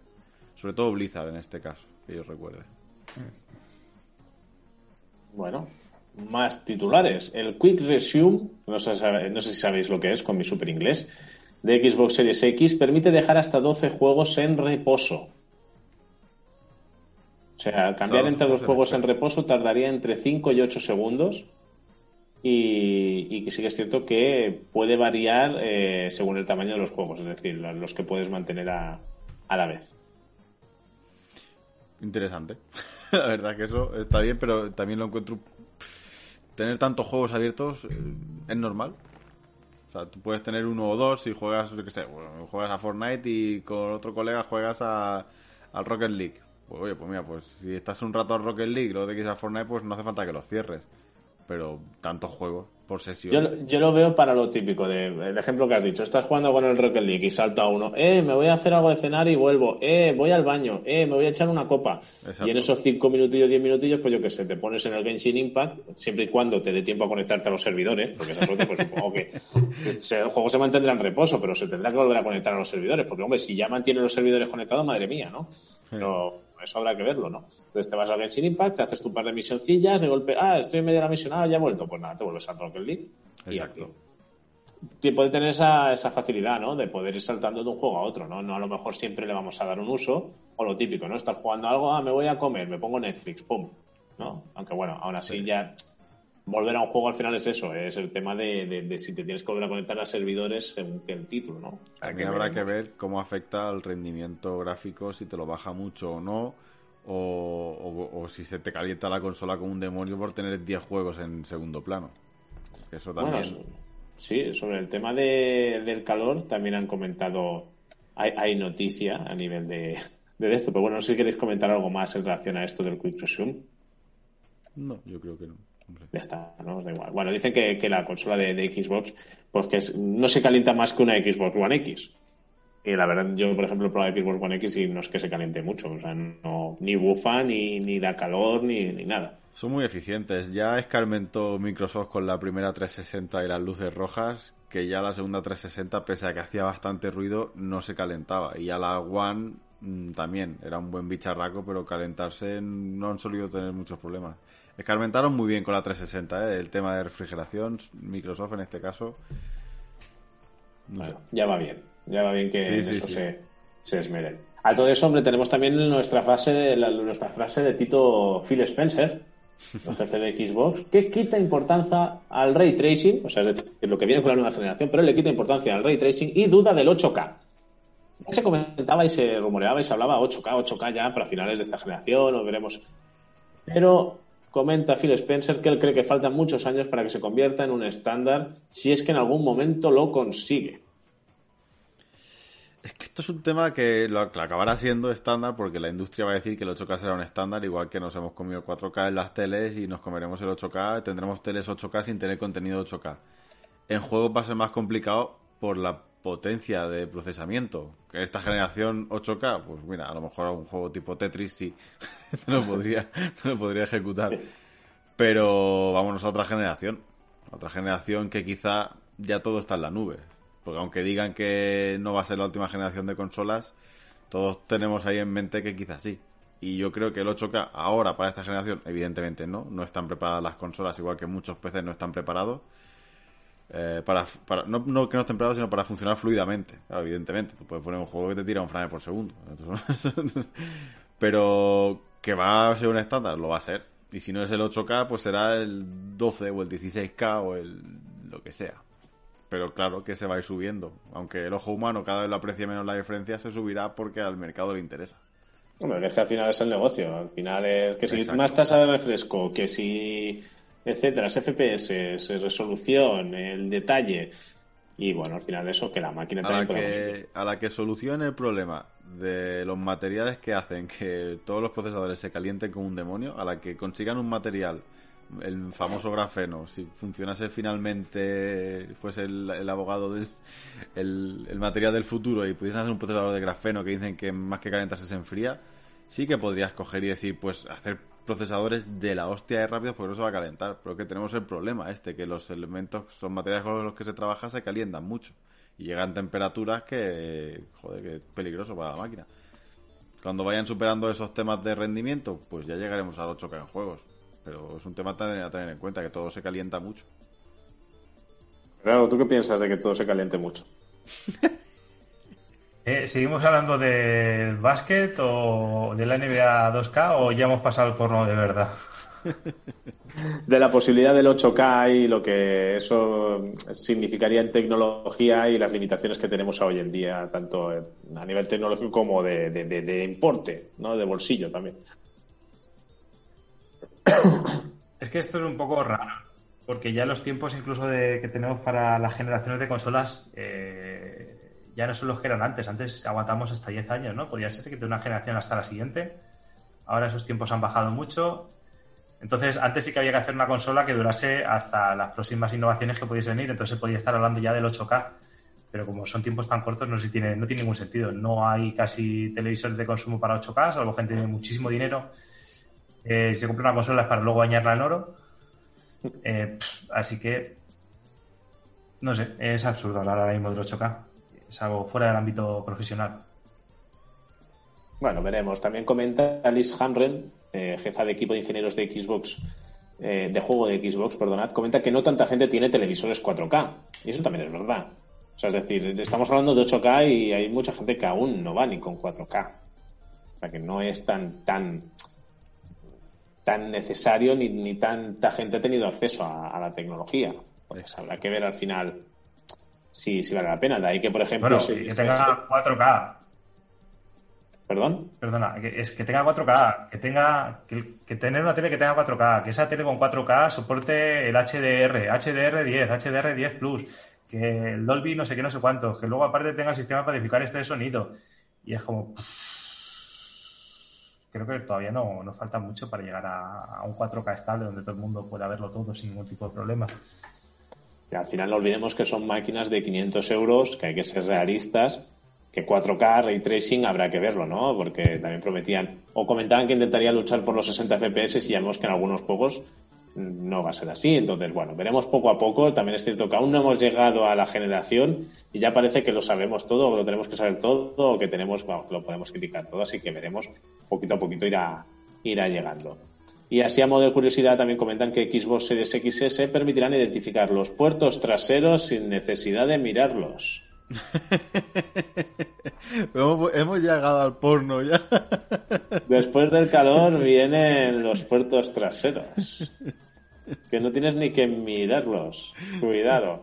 Y es que el equipo de accesibilidad de Xbox, pues dirigido por Bryce Johnson y Kaylin Jones, eh, pues han, han añadido indicadores táctiles sobre los puertos traseros de la consola para que los usuarios ciegos puedan identificar fácilmente dónde se conecta cada cable. Algo que también ayudará al resto de jugadores, sí, porque lo típico, ¿no? Cuando tú vas a conectar el cable de internet o cu- cualquier cable que vaya detrás de la consola, no os tenéis que asomar siempre o coger la consola para ver dónde está el puertecito. Sí. Yo, por ejemplo, en la Play ya sé dónde está, ya sé que está entre medio y como tengo que poner el cable ya voy automático, pero claro, he tardado seis años en saberlo hacer sin mirarla, sin levantarla y arriesgar a darle un mamporrazo.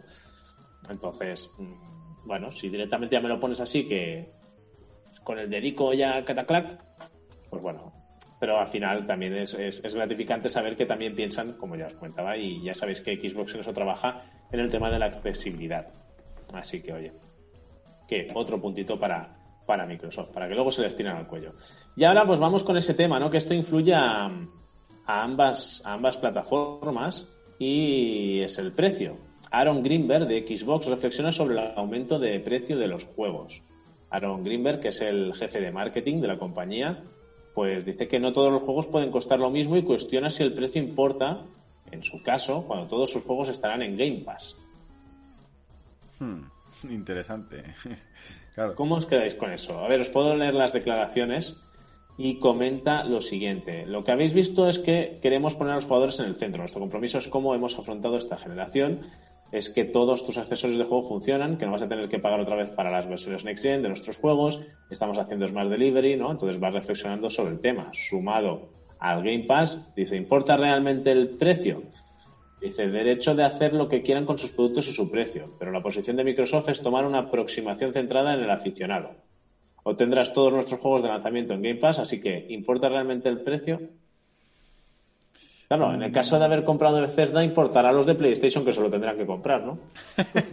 Esto sí. Pero claro, O sea lo de que- Microsoft el precio es verdad que si tienes Game Pass no te va a importar mucho, claro. Claro. Es decir, también es eso, que mucha gente también tendrá Xbox y no tirará de Game Pass, que también estamos dando por hecho que, o sea, se han vendido millones de consolas y hasta hace poco eran 15 millones de usuarios, pero bueno, y creciendo, que ya son muchos. Sí. Entonces, al final ya te Pero- invita a... a- ¿Cómo, cómo, cómo no, cómo no tirar del Game Pass? No, y que ahora ya te incluye todo el tema online, o sea que al final es- se hace casi vital. Hmm. Bueno, veremos a ver cómo, cómo acaba el tema de los precios, pero ya seguramente ya habréis visto que muchos títulos se están vendiendo por 60 cuando tienen PvP 80. Sí. Sí, sí, no, es que 80 va a doler. Al principio va a costar que se vendan. Luego, a lo mejor, a la que avance la generación, a lo mejor te lo van colando con calzador, pero siempre, siempre estarán la- los grandes vendedores ahí ajustando el precio a lo máximo. Lo yo, aún no me he acostumbrado al- a los 70 de la generación actual. Que hay que acostumbrarse a, a los Game Pass. Pero una pregunta, luego a la hora de la verdad. Eh, cuando os compráis un juego, ¿tantos juegos pagáis a 70 pavos que no sea alguna edición especial o coleccionista? Pregunto, y es una pregunta abierta para gente de chat, gente que nos quiera escribir por iVoox, por Twitter o decirnos por aquí. Eh, Te contesto ¿tantos- con otra pregunta. Sí. ¿Cuánto vas a pagar por el Cyberpunk? a Cyberpunk? El Cyber- eh, mira, pues me viene con... Pagué 300 euros por el Cyberpunk. Porque me viene, con la, me viene con la Xbox Series X, entonces me viene incluido. Entonces, pero no sé si pagaría los 70 euros de lanzamiento. 80. O 80, bueno, claro. Bueno, no, en principio es de esta generación y se va a actualizar a la siguiente, o sea que deberían ser 70. Y se ha visto en un montón de ofertas que, por ejemplo, para PC, por 30 y pico en una de estas de case, te lo puedes ya también agenciar. Es decir, no buscáis alternativas, a no ser que sea una franquicia que os guste mucho, que eso yo no entiendo, yo también pico. O sea, si es un GTA, un Fallout, va a caer o, el del primer día o coleccionista. Pero. Yo te puedo decir qué juegos de esta generación me he dejado los dineros. Eh, The Last of Us 2, God of War y en su momento cometí el error de pagar por Destiny 2. Ese Bueno, error lo ha cometido mucha gente, sí. Claro, de Last of Us, a mi caso también cayó la, la coleccionista y ya no son 70, ya son 180 pavos. Que, por cierto, También es eh, cierto que, que creo que he comprado, o sea, los juegos que he comprado en físico he pagado por ellos los 70 pavos. Ahora, el resto de juegos que he comprado por menos precio creo que han sido casi todos digital porque la diferencia de precio es todavía mayor. ¿Vosotros, Quique, Nando, habéis pagado muchos juegos a, a 70 euros? No, no. Pues estaba pensando. el Doom. ¿Qué más? Bueno, sí, el. eh, ¿Cómo se llama? El de Samuráis. ¿El Ghost of Tsushima? Eh, exacto, Tsushima. Am, no, no sé cuánto pagué por el Death Stranding, pero no estaba barato. ¿eh? No, no eran obviamente 70, pero. Pues creo que ahora se ha quedado a 30 euros o 31 ¿eh? en las ofertas que acaban de sacar en Ah, bueno, por el For Honor y encantado. ¿eh? La mejor compra que he hecho esta generación. ¿El For Honor lo pagaste de lanzamiento? Sí, sí, sí. Uf, eso duele más que Destiny, ¿eh, Gerardo? Te acaban de dar Que no, que no, es, es el, que, es el que he aprovechado más. Lo Bueno, tengo- ese me ha salido baratísimo. Ah, bueno, es sí, verdad. sí, por eso Destiny me salió baratísimo, pero estaba mirando una cosa. No sé dónde tengo yo mi Sekiro. Nando, lo tienes tú, ¿no? Sí, sí, lo tengo yo. Con tu, con tu Ah, vale, ya está, me estaba asustando.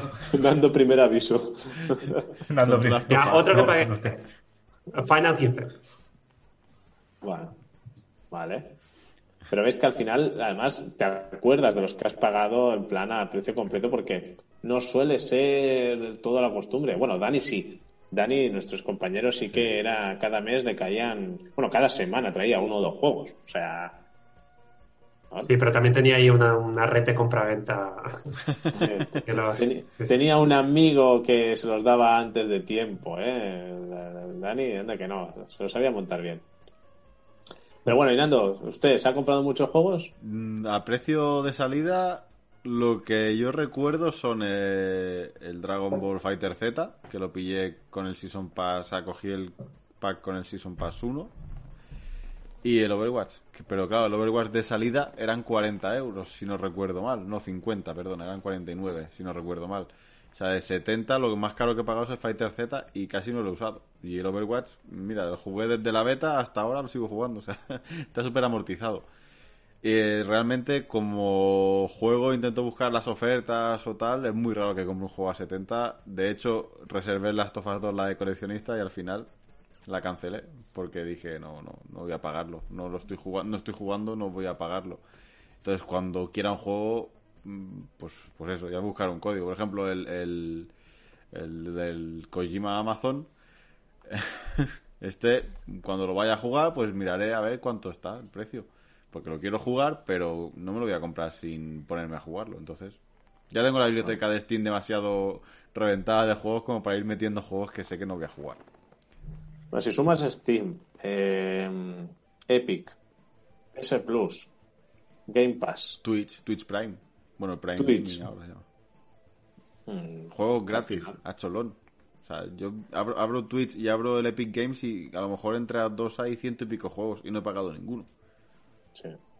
Y no son los Humble malos. Bundles en su día, acordaros los- de los bueno. Humble Bundles que nos llenaron las bibliotecas de Steam, vamos a mansalva los Humble Sí, Bundles. yo aún sigo comprando. De hecho, estoy suscrito. A, me suscribí por un año al Humble Choice este que es que cada mes te dan juegos. Te dan 12 juegos cada mes por creo que son 10 euros al mes o algo así. O sea, no me acuerdo el precio, pero que claro, se te va empleando la biblioteca y dices no estoy jugando, pues entonces ya llega un momento que dices frena y ya está. ya cuando quieras jugar algo ya lo buscaré. Sí, cuánta razón. A todo esto por el chat comentan, Aril Piro dice, lo pago cuando puedo jugarlo, por lo tanto lo compro cuando se rebaja. Y Boate pues dice que hace lo mismo. Así que un poco es eso, que, eh, que al final no es un, no es un sector, digamos, barato económico, a no ser que sepas buscar un poco la, la ganga. También es cierto que lo que hace mucha gente se compra el juego de lanzamiento, se lo acaba en un, dos días y luego lo revende. Entonces recuperas la inversión, ¿no? Que esa es una ventaja que tienes del- de la edición física. Exacto. Entonces, veremos al final a ver cómo afectan las ventas los 80 euros. Si luego, por ejemplo, si sacan una edición coleccionista, no se nos desmadran los precios, porque hemos visto que rondan mayoritariamente entre los 150 euros, arriba o abajo, ¿no? Porque nos hemos ido desde 200 euros y algunas las encontramos por 100, o por ejemplo la de la del último Zelda, la Awakening, eran 80, que tampoco es que trajera muchas cosas, pero bueno, ya era una edición especial, por decirlo así, ¿no? Entonces veremos si luego tampoco no se ven afectados eh, según qué ediciones. Claro. Pero bueno. Y por último, ojo, tenemos a Randy Pitchford, que es de Gearbox, el CEO, el creador de Borderlands, que el salto de PS5 y Xbox Series X es el más grande de la historia. ¿Qué opináis? Que ha fumado algo. ¡El hype! Sí, que es alto, que es alto. Si nadie está viendo cambios en los vídeos, que ves algunos cambios gráficos, partículas, ¿qué cambio? Pero es que dice, dice, el rendimiento de las nuevas consolas es absolutamente irreal y supone el mayor salto de la industria, incluyendo el paso de las dos a las tres dimensiones. Vale, habría que ver la cuenta del banco de este tío que qué pasó antes de que soltase esta opinión. O sea, los días anteriores, si la cuenta había ha crecido mucho o no. Porque vamos, eh, si todo el mundo dice que sí, hay un cambio generacional, evidentemente, hay un cambio gráfico, hay un cambio de potencia, evidentemente, pero el- el mayor salto fue del 2D al 3D. y puedes decir otro salto de- del 3D a realidad virtual, si quieres un salto generacional, cuando se establezca como estándar, si se establece. Pero que estamos en una evolución lineal, y sobre todo si, si le preguntas a un jugador de PC, que, que ves el cambio como algo normal. O sea, realmente el cambio de consolas, pues vale, sí, hay un salto gráfico, pero lo mejor, el mayor salto de la historia, pues venga, hombre. A este le han pagado. O no, o busca atención. Me refiero, ahora ya con las Bueno. redes sociales uno está buscando llamar la atención de alguna manera y decir, "Eh, estoy aquí, soy una persona relevante y un referente, aunque nadie más lo crea, y tengo que decir esto para atraer. Bueno, esto es el clickbait, ¿no? Es como, Pues nos- está, es como es otro nosotros, que pero quiere que lo conoce la gente, ¿no? Es como OneUp, pero que, a él sí que lo conocen. O sea, Espera, espera, que recoge un poco, recoge un poco de... No, Va a es ser difícil verlo en los títulos de lanzamiento porque muchos de ellos son juegos que se han diseñado bastante antes. Sí. Pero dice que hay muchos posts y tal, y que entonces que, que es algo que veremos más adelante. Vaya, parece que un titular de, yo qué sé, periódico digital o cualquier este tipo, o que Clickbait, diario, ¿no? Es clickbait. clickbait y luego, bueno, no, pero no, realmente no es así. Es esto es para tamañar tu atención. Ya, ya se verá. Me deshincho como un globo cuando lo digo. Ojo, y último dato curioso. A ver qué os parece este titular. El 72% de las reservas Next Gen en Estados Unidos son para PS5 con lector de discos. ¿Creéis que esto forma parte de la cueva mediática típica de la que se habla de que los medios van a favor de Sony? ¿O que realmente estos datos son verídicos? Según comentan, un 15% dijo que había conseguido reservar exitosamente una de las nuevas consolas y de ellos el 72% eligieron la PS5 con lector. O sea, que es decir, del 15% que pudo reservar, tenemos el 72% eligieron PS5 con lector de discos. Vale, un ahora- 13% la Xbox Series X, un 10% la PS5 digital y un 8% la Xbox Series S. Que bueno, que luego por aquí si sumas los porcentajes no se ven por ningún lado, pero bueno. Y que cada uno se lo, se lo monte como quiera. Así que a mí me sorprendería que no lo siguiera petando Microsoft en Estados Unidos. Y yo creo que la tendencia sería totalmente contraria. Es decir, que yo considero que PlayStation 5 se voy a hacer un paster. Y yo considero que PlayStation 5 va a seguir vendiendo más que Microsoft, posiblemente por las IPs, hasta que Microsoft empiece a sacar de sus carteras de, de- de nuevas compañías, que aún le queda alguna por anunciar, lo que quieran hacer con Xbox. Y lo que sí que tengo claro es que Xbox va a vender más. O sea, es decir, la diferencia va a estar más apretada. Es decir, no va a haber tanta diferencia como ha pasado en esta, en esta generación en la que Xbox no quería hablar de cifras, acordaros al principio. Sí, a ver, también el, el- quizá una desventaja, una desventaja tonta de Microsoft es que sí que ha sacado más hardware. Eh, entonces es como que está todo muy escalonado y a lo mejor pues la gente pues con la X de momento ya tiran porque saben que tienen ahí un poquito más de potencia bruta. No creo que mientan en cifras porque no, no consiguen nada realmente. Y otra cosa es que si las reservas, ¿quién las ha hecho? ¿Los usuarios, has dicho, o- o tiendas? Usuarios. Bueno, pues se habrán preguntado de algún pueblo. en Bueno, concreto. Pero también es Estados Unidos, allí es siempre todo lo grande, ¿no? El coche cuanto más grande mejor, todo grande, todo grande. Consola, ¿cuál es la más grande que hay? Esta, pues más es normal. Tú tienes un salón grande que te cagas para poder lucir la consola, es Estados Unidos, no Japón.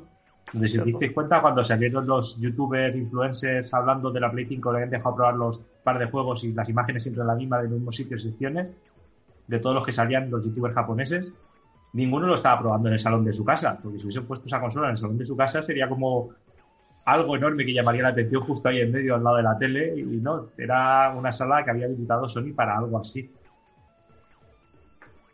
Eso me hizo gracia. Seguramente sabía un japonés por detrás en un andamio subiéndose para poder colocar un cable. pues. Venga, va, Gerardo. Cerramos ya tema nueva generación. Tenemos que comentar un par de titulares más que han pasado y que no nos podemos olvidar. O sea que al final, al final a lo mejor solo hablas tú de Payback y ya hablaremos de FIFA, ya veremos. Vamos a ver en qué tiempos estamos. Pero bueno, antes de que se prepare Quique para hablar del tráiler que ha salido, va, ¿quieres destacar algo de lo que se ha visto de Apple? Ah, bueno, sí, mira, ya que estamos, podíamos comentar algo de Apple. Eh, no sé si habéis seguido la presentación de, de Apple, de los nuevos iPhone y sus medidas, qué tal, pero había un sector que, que hacía referencia al mundo de los videojuegos. Y es que se aprovechó para hacer la presentación dentro de Apple del League of Legends. No sé qué, A Home and Hour All, no sé cómo se llama el subtítulo que tiene luego, perdón por la referencia chiquito, pero es que no me acuerdo. Eh, tendría que mirarlo. ¿El de lucha? No, el nuevo League of Legends, el Wild Rift, eso es. El League of Legends Wild Rift que saldrá para móviles y para y para la Nintendo Switch creo que también han dicho que saldría. Creo que para- ¿Y de qué trata este League of Legends Wild Rift? Pues es un League of Legends, pero que se podrá jugar en dispositivos móviles y en la Switch y poco más. Y ya está. Lo que pasa es que como Apple lleva ahora está peleándose con, con Epic tanto tiempo, pues han cogido a la competencia y dice, vente, que vamos a hacer la presentación. Ojo, que el juicio sale el, mayo del año que viene, si no me equivoco, y decían que puede, ya han dicho, que puede afectar incluso a Sony, Microsoft y Nintendo, que puede salir esquichados.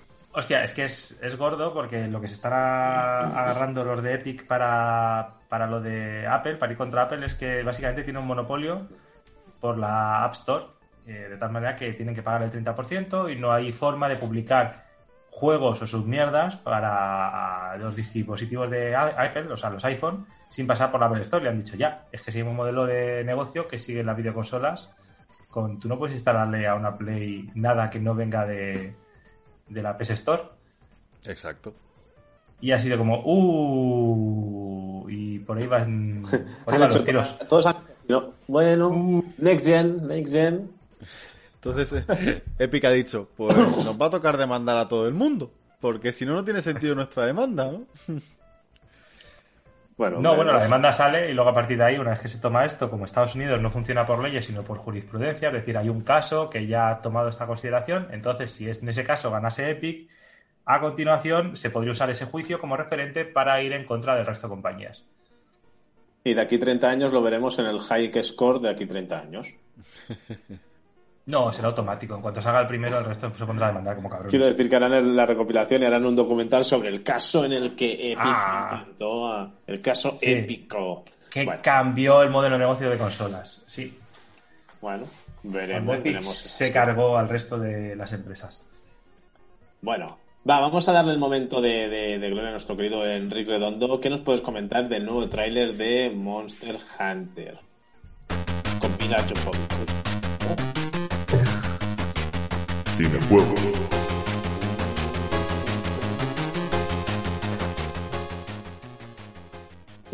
No, no se merece, no se merece. Bueno, Lo siento, pero eh. como, lo, como lo haces poco, pues... Con lo que mola tu Ok. siento. Ah, ¿qué, qué se puede decir? Es lo esperado con una película con, de, sobre videojuegos y con Mila Jovovich, ¿no? Eh, terrible, horrible. creo, que, creo que puede ser... Yo estoy contento, ¿eh? Porque cuando haces cinejuego, estas son las que quieres ver. Estas son las buenas. No las que están ahí, que sí, sí, que sí, no, no. No, cuando ya vas a caviar y esta, pues va, va por ahí. Es- no sé, es un desastre.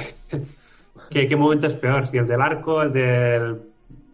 Pues iba a decir el pazocazo en la cara ese aún, pero luego con las espadas y. En fin. Bueno, es, un tema que se ha estado hablando por el, por el grupo de, que tenemos en Telegram de, de OneUp, que ha dado bastante, bastante juego y bueno, se recogen un poquito opiniones de todo, aunque la mayoría piensan que eh, seguramente acabarán pasando por caja, porque recordad, eh, se estrena este diciembre, ¿puede ser, eh? Am, pues no, no sé. No, espero, que es- eh, espero que sea de esas que las retrasan por el coronavirus.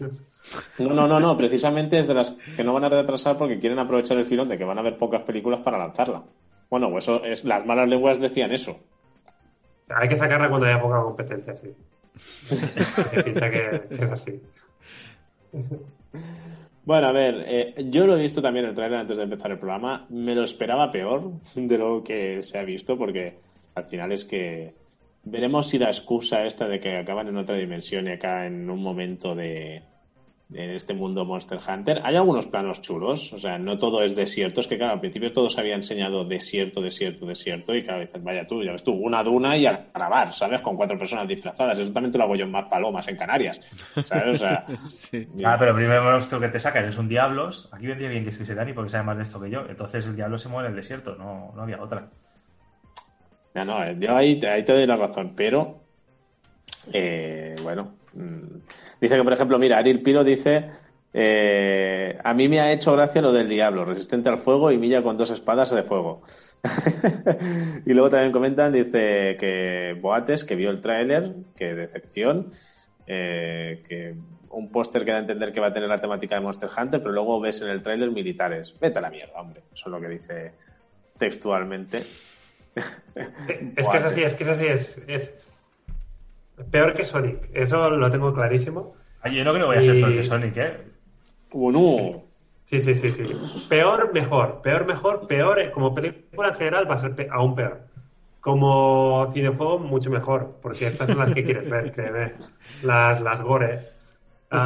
Estaba viendo ahora los comentarios en Telegram y bueno, se centran básicamente en, en, en Mila Jovovich. Hay una persona ahí un poco confundida que dice que es una buena actriz. ¿Vale? Pero luego ya empieza a ser un poco más turbio el debate. o sea que- Bueno, a todo esto, otra película que también se acerca y que también se ha visto tráiler, no sé si lo comentabas en el último programa, es la de Fall Guy. Ay, uy, Fall, Fall Guys. Ay, Dios, la del detective Pikachu, que ahora no me sale el nombre de la película. Ah, Es- Ryan ah, Reynolds. sí, la del Reynolds. Sí, esa que es un mundo de videojuego, pero. Sí, de- De, de Guy, ¿no? No sé cómo se llama la Free película, Guy, pero es- o Free Guy, Sí, puede ser. Free Guy. Free Guy, que es este, bueno, eso, que se mete en. Digamos, es un NPC que, que empieza a tomar, sí, Free Guy, para este 2020. Corso, no, no lo hagas. ¿No? No, no te hagas esto. Porque mira que si, oye, y ahora de manera seria, ¿eh? si, si coger el coronavirus, pues es terrible, pero imagínate que lo coges por ir a ver esa película. Entonces, así que, mira, es- te lo mereces. así que no, no, no lo hagas. Yo vi el trailer y lo Una película en general de... Nada, es, es una película que sí que me apetecerá ver de entretenimiento cuando la tenga en Netflix. ¿Sabes? Lo típico de me la pongo y, y chafar de ella está. Pero bueno, pero sí que es cierto, como hace tanto tiempo que no vamos al cine, pues que ya cualquier cosa te da mono. Y por eso Monster Hunter va a tener taquilla. no, no, va, va. No nos vamos a pasar, que todo tiene. Podríamos, podríamos hacer una quedada para ir a verla todos juntos. No, todos juntos no digo yo podemos. que no. Bueno, todos juntos. De dos, Sí, en- si de vos- dos en dos. Ah, y- o de tres en tres, ¿no? Creo que también dejan. Bueno, por el chat hay discusión sobre que Sonic pareció entretenida, que Sonic está bien y la película eso nos decían que es Free Guy. Y eso sí, que podría haber estado mucho peor, en este caso Sonic, comentar. Eh, No me imagino. Podría que haber estado mucho peor. peor. Podría haber estado mucho peor, lo cual no quiere decir que fuera buena. Bimba, Ya. bimba. Y bueno, así Ah, a otros no titulares. pero, ah, oye, para gustos, al final es, oye, no hay nada que decir. ¿eh? Creo que me quedo solo en todo esto. No, ya. No Reconozco mi derrota. No podemos pasar al análisis de Gerardo sin comentar un par de noticias que nos repercuten a todas y a todos. El Level 5, estudio de Leighton Yokai Watch y Nenokuni, parece ser que cesa su actividad fuera de Japón. O sea que se puede ver comprometida la llegada en el futuro de títulos de Level 5. Por ahora, eh, parece ser que es lo que se está cociendo por allí, porque se dice que la mayoría del equipo ha sido despedido. Y Bueno. que ya la compañía japonesa detuvo la actividad de sus sedes en Norteamérica a mediados de 2019. Veremos si eso afecta tanto a sus franquicias como al lanzamiento fuera de tierras niponas. Veremos a ver. Pero es que la otra noticia que es de hoy mismo, por eso el tema de que hoy no se habla de Blizzard, es que Activision Blizzard cierra sus divisiones en Versalles y en La Haya. O sea, es decir, eh, cierra los estudios de Francia y Países Bajos respectivamente y, claro, eh, todo el tema de, de pues bueno, dando cobijo alrededor de 400 trabajadores según datos de 2019. O sea, que se encargaban de labores de marketing, servicio al cliente y localizar juegos para el continente europeo, desenvolviendo más de dos décadas de trabajo para la central internacional.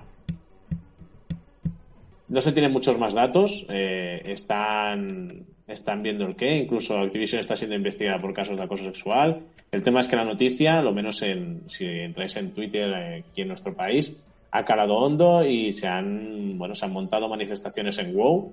Eh, se ha eso, mm, vetado el tema de hablar de Blizzard, de darle bombo a temas de Blizzard, de juegos de Blizzard, hablar de Blizzard, lo que sea Blizzard, en, bueno, para demostrar o mostrar eh, la, repulsión por estas actividades de despidos o de cierres de estudios en, tierra europea. Que veremos si eso al final, eh, bueno, aparte de claro que influye, sobre todo la gente que, está trabajando en, en dichos, dichos sitios, cómo puede llegar a influir al usuario, ¿no?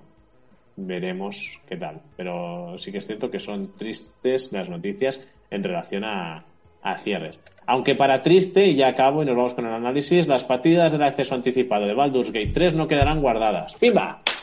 ¡Hala! ¿Quién lleva 70 horas y le van a joder la partida en cuanto salga la, la, la, la, la de esto final? Uh, a mí, yo lo pienso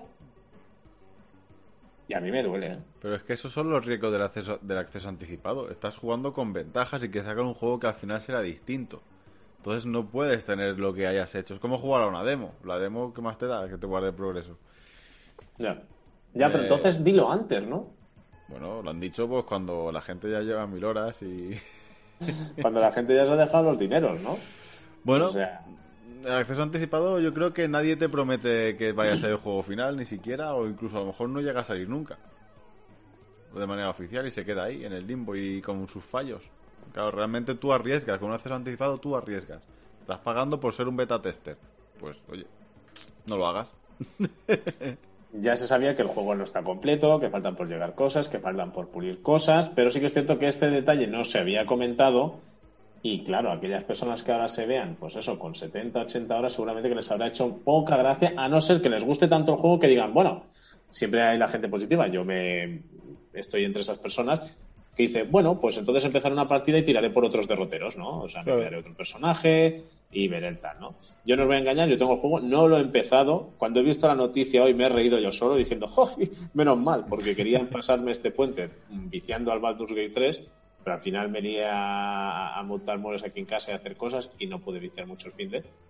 Y ahora ves toda la noticia y es como, bueno, ahora mi intención es, bueno, lo probaré, pero tampoco le daré mucho, ¿no? Porque si al final luego Mm, es lo que dices, es el riesgo de, pues eso, una- una- un juego anticipado y que además sí que es cierto que en este caso la compañía se está cubriendo las espaldas para no decirlo y que luego con las actualizaciones se carguen todas las partidas guardadas o que no funcionen, ¿no? Entonces, lo menos sí que es cierto que han sido claros y honestos, pero a lo mejor también lo podrían haber sido un poco antes. Humilde opinión, ¿eh? No, no quiero que sea un ataque, pero, pero bueno, no sé si qué opináis los demás, si esto era algo que se tendría que haber dicho o no, de inicio. Sí, pero yo creo que a lo mejor no lo han dicho de inicio porque la gente no se leerá la letra pequeña. A lo mejor lo ponen en algún contrato que tú hagas de... Entonces, claro, si a lo mejor alguien se ha quejado, alguien ha preguntado y... No, pues no, no se guarda, como bien ponen los términos y condiciones. ¿Cómo que no se guarda? ¿Te has leído lo que ha firmado? No, mm, no se sabe, no sé, no lo sé. Ahora estoy especulando, ¿eh? Con, con un ¿En qué, caso. ¿En qué momento se normalizó el hecho de cuando yo empiezo a jugar un videojuego tengo que firmar un contrato y decir que estoy de acuerdo con no sé qué cosas? Eh, O sea, este compras una, pule- una pelota y tú imagínate, son compras la pelota, no el balón, te dicen, firma esto, que es un despliego de descarga de responsabilidades acerca de que nosotros como fabricantes nos somos responsables de los cristales que vais a romper con este balón. Bueno, O sea, pero es que no es que compres un juego, en este ¿qué- caso estás qué- accediendo a un acceso anticipado. Estás cogiendo algo que no, No, no, es pero- para todos. Pero es que a raíz de lo que has dicho me ha venido a la cabeza justo eso, Sí. que, que ya no compramos juegos, ahora lo que estamos pagando es, eh, creo que es el, Derecho al uso. que la sí el derecho al uso. Es decir que la, la empresa nos deje poder disfrutar de eh, esa licencia pero si te descuidas no es ni nuestro ya te vas a comprar y dices Exacto, es un alquiler que el límite de tiempo lo pone la compañía, no lo pones tú. un día de estos vendrán los señores a tu casa y dirán por favor me tiene que volver este juego ¿por qué? por esto que firmó usted aquí a ver lo pone. Llegado aquí aquí está la letra pequeña dice que llega el momento podemos reclamarle el juego para que nos lo devuelva sin usted recuperar el dinero y ya está o sea vamos a ese camino es súper absurdo y ridículo Bueno, veremos, veremos a ver qué. Es cierto que, bueno, un jarro de agua fría, sobre todo supongo para esas personas que llevan muchas horas, tomároslo con positividad y pensar, empezáis el juego con otros personajes que seguramente os saldrá mejor todo y, y así, bueno, no, no, si se puede evitar un poco el dolor así, ¿no? Pues veremos a ver qué. Bueno, yo creo que ya hemos hecho un repaso bastante extenso de toda la actualidad, ¿no? O sea, hemos pasado de- de- de- de- del hecho de no hacer programa cada semana, aquí se nos acumuló una de chicha, pero bueno, venimos contundentes, no, no os podéis quejar. Gerardo, ¿te ha dado tiempo Sí. después de una hora y 40 minutos a hacer el análisis, aparte de que has sido interrumpido?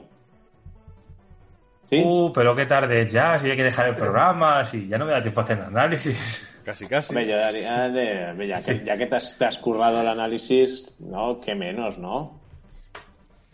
¿No? Bueno, no sé curarlo relativamente. Hemos apañado algo. Vamos a ver pues qué tal vamos- queda. pues ¿Hay vamos- cinto vamos a- o, o voy a cholón? Venga, Al cinto, cinto ve, y al todo, cinto, eh. cinto, Gerardo, por favor. ¿Qué quieres, la Vamos. tuya o la, o la original? La del juego, la del juego. No, yo, eh, la, la- mía, ¿no? Debería ser. Ah, ¿Tú dices la chapa o la otra? No, la novia, una que era la del videojuego que no se atrevería a analizar. Pues eso. Pues ahí esa, esa es la que hay que soltar. No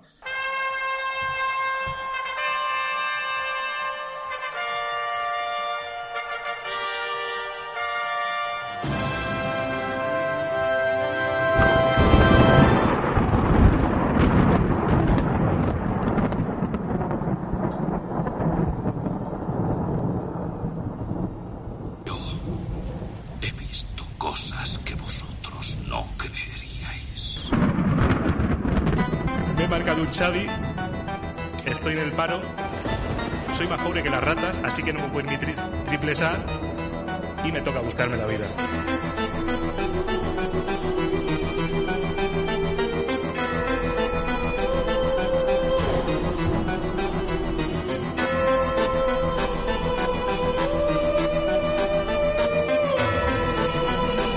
El videojuego que Dani no se atrevería a analizar.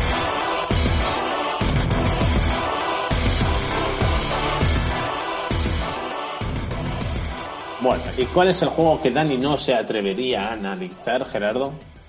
Ostras, yo hoy tengo que recalcar lo de la parte de soy más pobre que las ratas y me toca buscarme la vida, porque básicamente este juego consiste en eso. Hoy os traigo el Need for Speed Payback. Bueno, oye, un juego de PS Plus.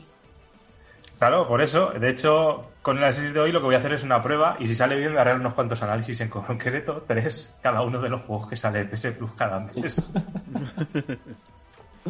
Bueno, pues oye, ni tan mal, porque al final son juegos que tenemos acceso, que al final los dejamos en biblioteca y que muchas veces a veces no llegamos ni a probarlos. Es verdad, y puede ser que alguno merezca la pena. Spoiler. Pues bueno. No tiene por qué. Al menos no con el de hoy. bueno, título. Need for Speed Payback. Fecha de lanzamiento el 2 de junio de 2017. A ver, este juego Dani se atrevería a analizarlo, pero en su momento, no ahora, a tres años pasados y ya está. Es Eh, que no tienes desarrollador- vergüenza. No tienes vergüenza, tío. Ninguna, o sea, no cobro por esto. Estoy jodido.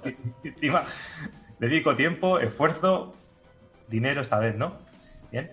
Eh, seguimos. Desarrolladora Ghost Games, publisher eh, EA, Ea. Syndicate y ah, Sport, no, esta no es. Audio sí que está en español, subtítulos también están en español, online sí, de hecho tiene modalidades como, no me acuerdo ahora cómo se llaman, pero se quedan registrados según qué récord y puedes competir contra los récords que establecen otros jugadores y amigos. Plataformas PS4, Xbox One y creo que Windows también. Precio, lo que te cuesta la suscripción de PS Plus durante este mes, si no, pues no sé cuánto te va a soplar, pero yo no lo pagaría. A ver. Sonier, eres un Sonier. Y tengo una Switch por ahí también, pero es carísimo. Estoy mirando juegos que analizar para la Switch y los más baratos e interesantes costaban 20 pavos. O 25 y por Steam lo encontrabas por 20. Es como que pagas, tienes que pagar una tarifa especial por, por jugar a un juego de Nintendo. Algo así.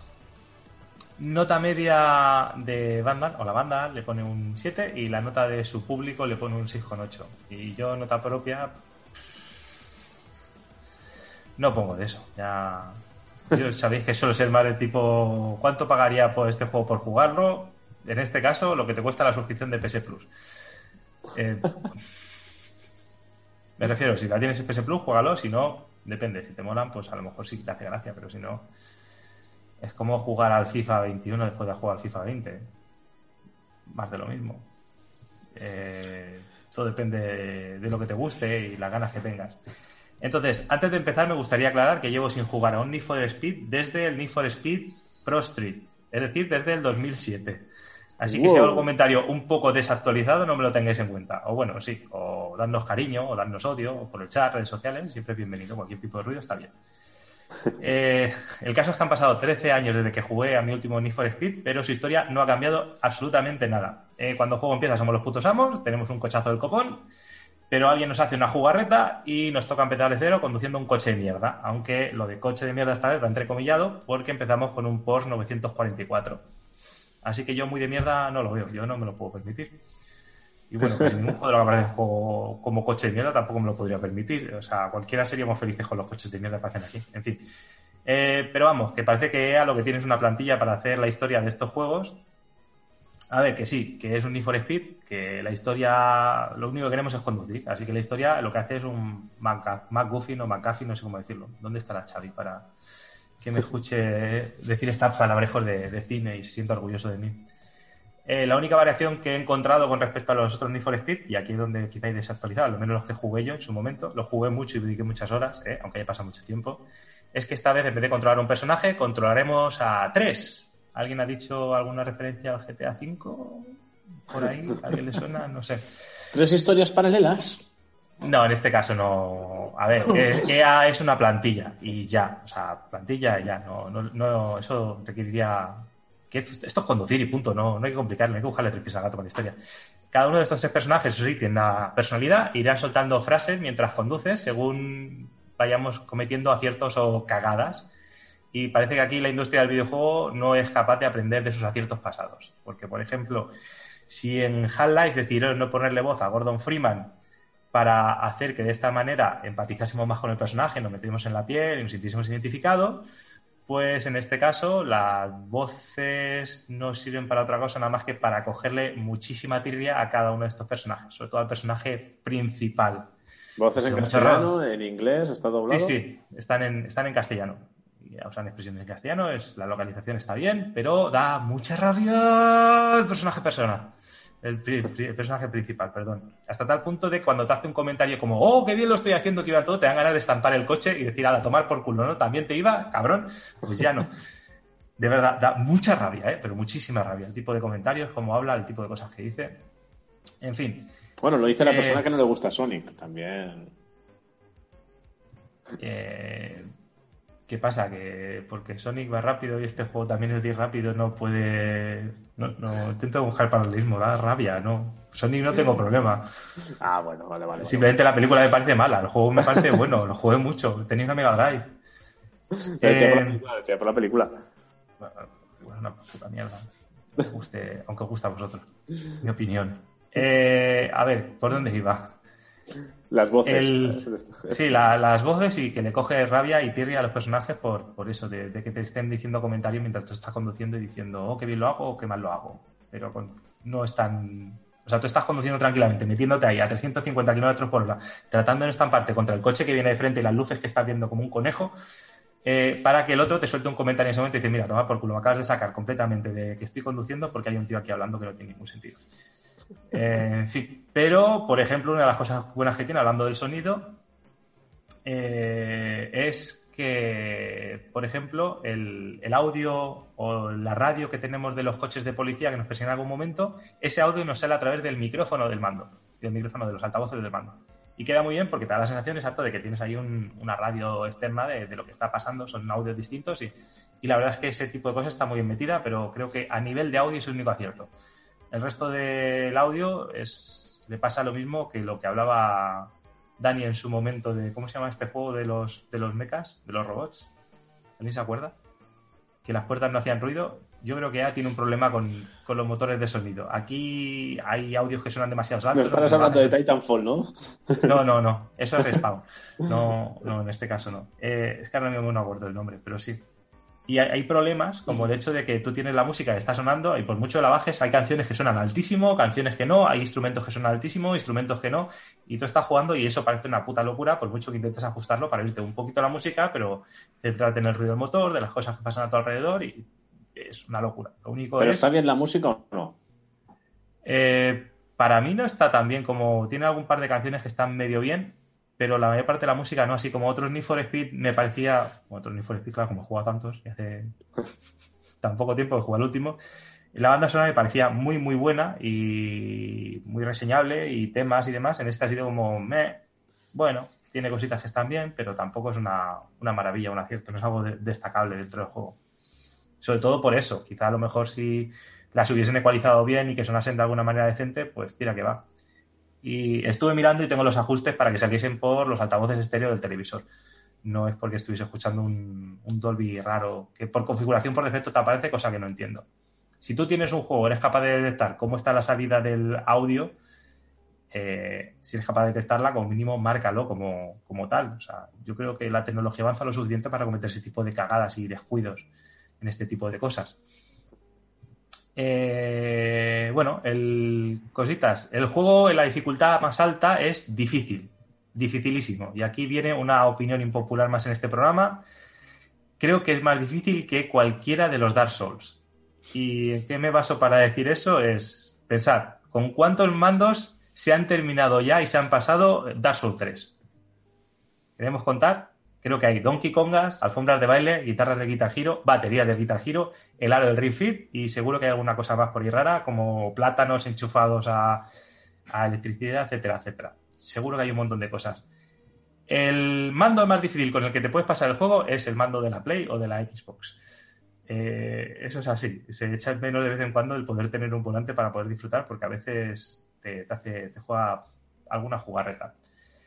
Y a eso súmale que el tráfico que tienes eh, parece que sea Madrid las vísperas de un puente antes de que se anuncie un posible confinamiento y ahí tienes un poquito el baremo de dificultad de cómo va el juego. Eh, ta- tampoco he notado ninguna diferencia, por ejemplo, no se nota diferencia si conduces un coche de tracción trasera con un tracción con un coche de tracción 4, 4x4, cosa que en los otros Need sí que lo noté, pero en este no he notado una gran diferencia tan grande como decir, uh, qué bien gira este o qué mal gira, o aquí hay sobreviraje o aquí subviraje. Realmente no. Eh, como vamos a ir rápido, va a tener tiempo a ti hablar del FIFA y yo he estado. Cerraré el programa. hora. ¿eh? Cerraré el programa, o sea, que puedes cerrar. Bueno, pues el, el juego en sí parece no hay mucho más que comentar. Hay distintos tipos de carrera, aceleración, todoterreno, derrapes, escape, contrarreloj, carrera normal, como Need for Speed normal, para cada una de las cuales tendremos que tener un tipo de coche distinto, que debemos ir mejorándolo, y ya que hay un nivel mínimo recomendado para cada carrera. Como cualquier Need for Speed, es que es lo típico, no sé eh, ¿qué, qué más voy a decir. Eh, todo esto va ocurriendo dentro de un mapa de mundo abierto con un mundo de actividades a realizar, saltos, derrapes, radares, coleccionables, piezas de coche que hace que las podemos coleccionar para reconstruir el coche, gasolineras para reciclar viajes rápidos, concesionarios para comprar coches nuevos, talleres donde mejorar los coches, carreras contra otros coches del juego. Eh, la mayor parte de estos también tienen los eh, récords de nuestros amigos, por ejemplo, también están por ahí. Y bueno, en sí que el entero. Eh, ¿Todo online? ¿A qué te refieres? O sea, las puntuaciones sí. Los coches que te aparecen dentro del juego, no porque son los otros competidores con los que tienes que batir para poder llegar al monstruo final y poderlo ganar. Como cualquier Need for Speed, siempre hay una carrera final contra todo esto y que tú vas escalando para poder eh, cobrarte tu venganza y volver a ser el puto amo conduciendo coches como eres al principio del juego. Eh, vamos, eh, pues eso, mapa muy abierto que está completamente trufado de colorines y un montón de actividades que hacer que interrumpen constantemente lo que querías hacer en ese momento. Siempre es, hay algo nuevo que hacer, hay algo, oh, oh, mira, hay un no sé qué, un cofre botín por ahí, oh, oh, hay algo que hacer. Entonces, una alteración constante que con tantos luces, colorines y cosas pasando, la sensación es como si estuvieses dentro de un casino. Y de hecho, solamente le faltaría una máquina estraga. Ah, no, espera. Es que también tiene máquinas tragaperras el juego. Eh, pues eso te comento. En este juego los coches no se mejoran con piezas, sino se mejoran con cartas de piezas. Entonces, cada carta contiene una pieza que mejora, el fabricante de esa pieza y uno y con uno, bueno, hasta tres aspectos que puede mejorar. Puede ser uno, ninguno, dos, tres, que pues, entre los siguientes, que serían aceleración, velocidad, nitro, tiempo en el aire y frenos. Eh, las piezas, o sea, las piezas, las cartas, se pueden comprar, pero obviamente tú vas a un. ¿Cómo se llaman? A un taller y te encuentras una serie de cartas puestas ahí que cada 8 minutos creo que se refrescan y aparecen nuevas. Pero claro, no vas a encontrar a lo mejor la pieza que quieres con tal fabricante, porque si consigues tres o seis piezas del fabricante, conseguirás un bonificador de, de depende del fabricante, sean de unas cosas u otras. Hay creo que cinco fabricantes y en función de eso te dan bonificador en frenos y nitro, en aceleración y velocidad, en no sé qué, no sé cuánto. Según para qué quieras el coche, pues buscarás algo de distinto. Entonces, para poder conseguir la configuración que te estás buscando de carta, eh, pues tendrás que hacer un chin chin y tirar y que pase una... Hay un juego de ruletas donde cada ruleta representa uno de los tres aspectos, la pieza, el fabricante y el aspecto a mejorar. Y para ver cada vez que tires, eso te va a costar tres cartas tres cartas para conseguir una carta que posiblemente no te sirva. Con el estímulo que genera eso a nivel de dopamina en tu cerebro, por la frustración que eso genera, que también refuerza el circuito más de recompensa y generando todavía una más adicción. Y este tipo de cosas que parece que a ella le está gustando o le estaba gustando mucho hacer y que no entiendo muy bien cuando tienes un juego que la gente lo disfruta y se lo pasa, de repente ella se ha metido, como por ejemplo en los, las cartas de FIFA y demás, demás, se mete ahora mismo en hacer todo este tipo de cosas que es una de estas cosas que no entiendo y no sé si en algún momento, quizá como consumidores, deberíamos parar. Es decir, eh, muy bonito lo que haces, me gustan mucho tus juegos, pero, ¿sabes? Hasta que no empieces a quitar mierdas, porque esto no es un Candy Crush ni es un puto casino, no sé si deberíamos seguir. O que sean juegos Y- free to play. Claro, también. Dame un juego free to play y sí, el problema es que luego al final Mete ya no son free to play porque no son free to play, al final son un pay to win. Es lo que le pasa a la parte de estos juegos. Bueno, pero esto. No hay un equilibrio y parece que ya es que además En este caso no porque es un juego de PS Plus, pero cuando salió eran 70 pavos. Y hay gente que pagó 70 pavos para que luego te metan en este tipo de mierdas. Y, y hay un tipo de moneda, porque no he jugado al, multi, al multijugador que tiene, no lo he jugado, así que no sé si es el, multi, el tipo de moneda que hay, eh, que no he conseguido de ninguna otra manera, venía por el multijugador, o era algo que cuando salió se había que comprar a, a- pasando por caja. Ni idea. Eh, ver, estado es algo buscándolo por internet rápidamente, pero no. Como comentabas, es algo cotidiano en Electronic Arts, por ejemplo, con juegos como FIFA, lo comentas en Need for Speed, incluso en el W. Bueno, perdona, eso ya es 2K, que 2K es la otra que también aprovecha mucho, aunque parece que no hace tanto ruido, pero tanto en NBA 2K se deja a la gente mucha pasta en los VCs, los puntos para mejorar a los jugadores, etcétera. Incluso en el WWE Battlegrounds que comentaba al inicio, también puedes pagar por avanzar más rápido. Mm. O sea, que, al final es un modelo de negocio que al la respuesta yo creo que tiene que venir al final de que se regule. Y veremos el día que se regule cómo nos va a afectar a nivel de usuarios también, ¿no? Porque habrá que verlo. No sé, es que no sé qué más, qué más, más dinero, no sé más coño queréis, más dinero, más dinero, ya está. El juego en sí está bien, me lo he pasado muy bien, lo he disfrutado como un enano, como cuando jugaba por aquel entonces al Need for Speed, al, al Pro Street o al Need for Speed Underground 2, que fue los que más recuerdo, y, y yo qué sé, está en PS Plus. Si os gustan este tipo de juegos puede ser divertido, jugadlo, y si no, pues tampoco... Pero lo recomiendas para probarlo, como mínimo, para echar una partida. Sí, pero yo creo que es sobre todo si te gusta juegos de conducción.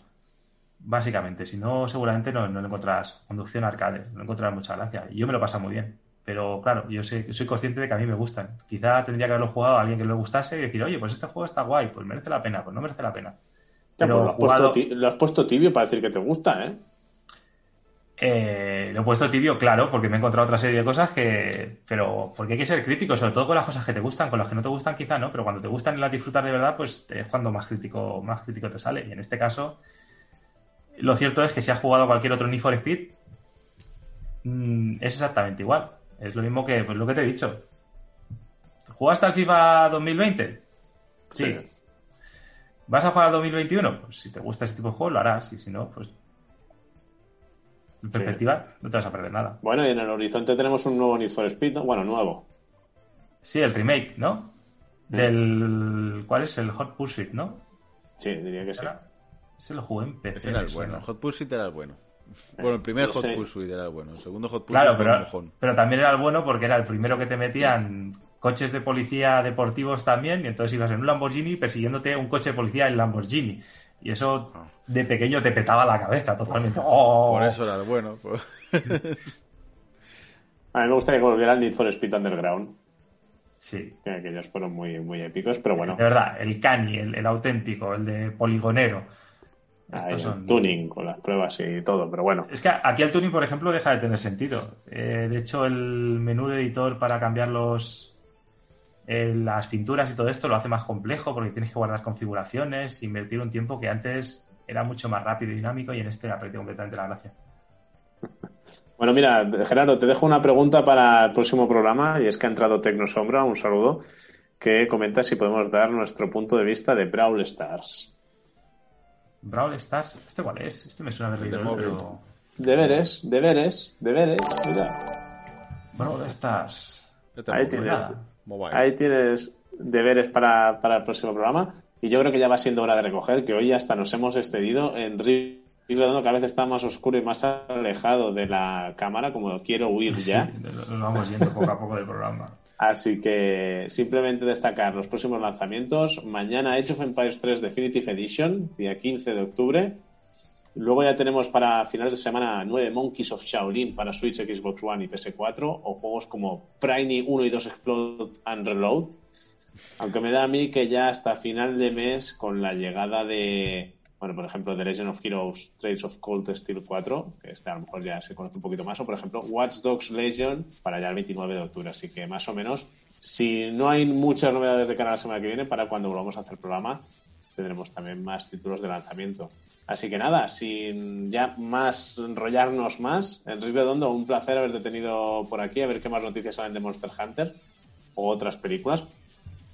Ver a ver las secuelas. Sí. Que tenemos, tenemos a Spider-Man en Javea, en Alicante, que está rodando Uncharted.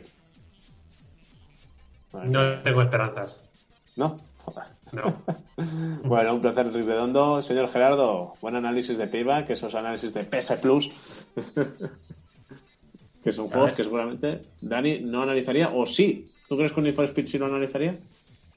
De salida. Sí, de salida. Y quizá uno cada un porrón de años, como yo, porque es que no hay mucha diferencia, de verdad. Hay ciertas cosas que sí, pero sobre todo hay muchos detalles que no están pulidos en este otro. Y se nota que EA le da igual, tiene la fórmula, tiene su plantilla y para adelante. Bueno, veremos, veremos a ver qué. Y señor Nando, ¿vamos a cenar ya? Ya toca, ¿no? Sí, ¿no? Siempre, cada vez nos alargamos más. Al final haremos un programa bisemanal, pero que durará dos semanas. Bueno, la verdad es que había, parecía que no había muchas noticias y al final Se acumulan, se acumulan. Correcto, pero bueno, también va bien porque oye, todo condensadito en un mismo programa mientras le damos la turra a nuestros seguidores y seguidoras y ya está, oye. Se hace más relativo, ¿no? Dos veces Sí, al mes. sí, sí. Más, más cómodo. Pero bueno, veremos. Veremos si la semana que viene el programa no o si ya nos vamos de aquí dos semanas. Nando, muchas gracias también por un programa más. Un placer, como siempre. Y ya lo sabéis, familia, cuidaros y jugad mucho. Hasta el próximo programa. Adiós.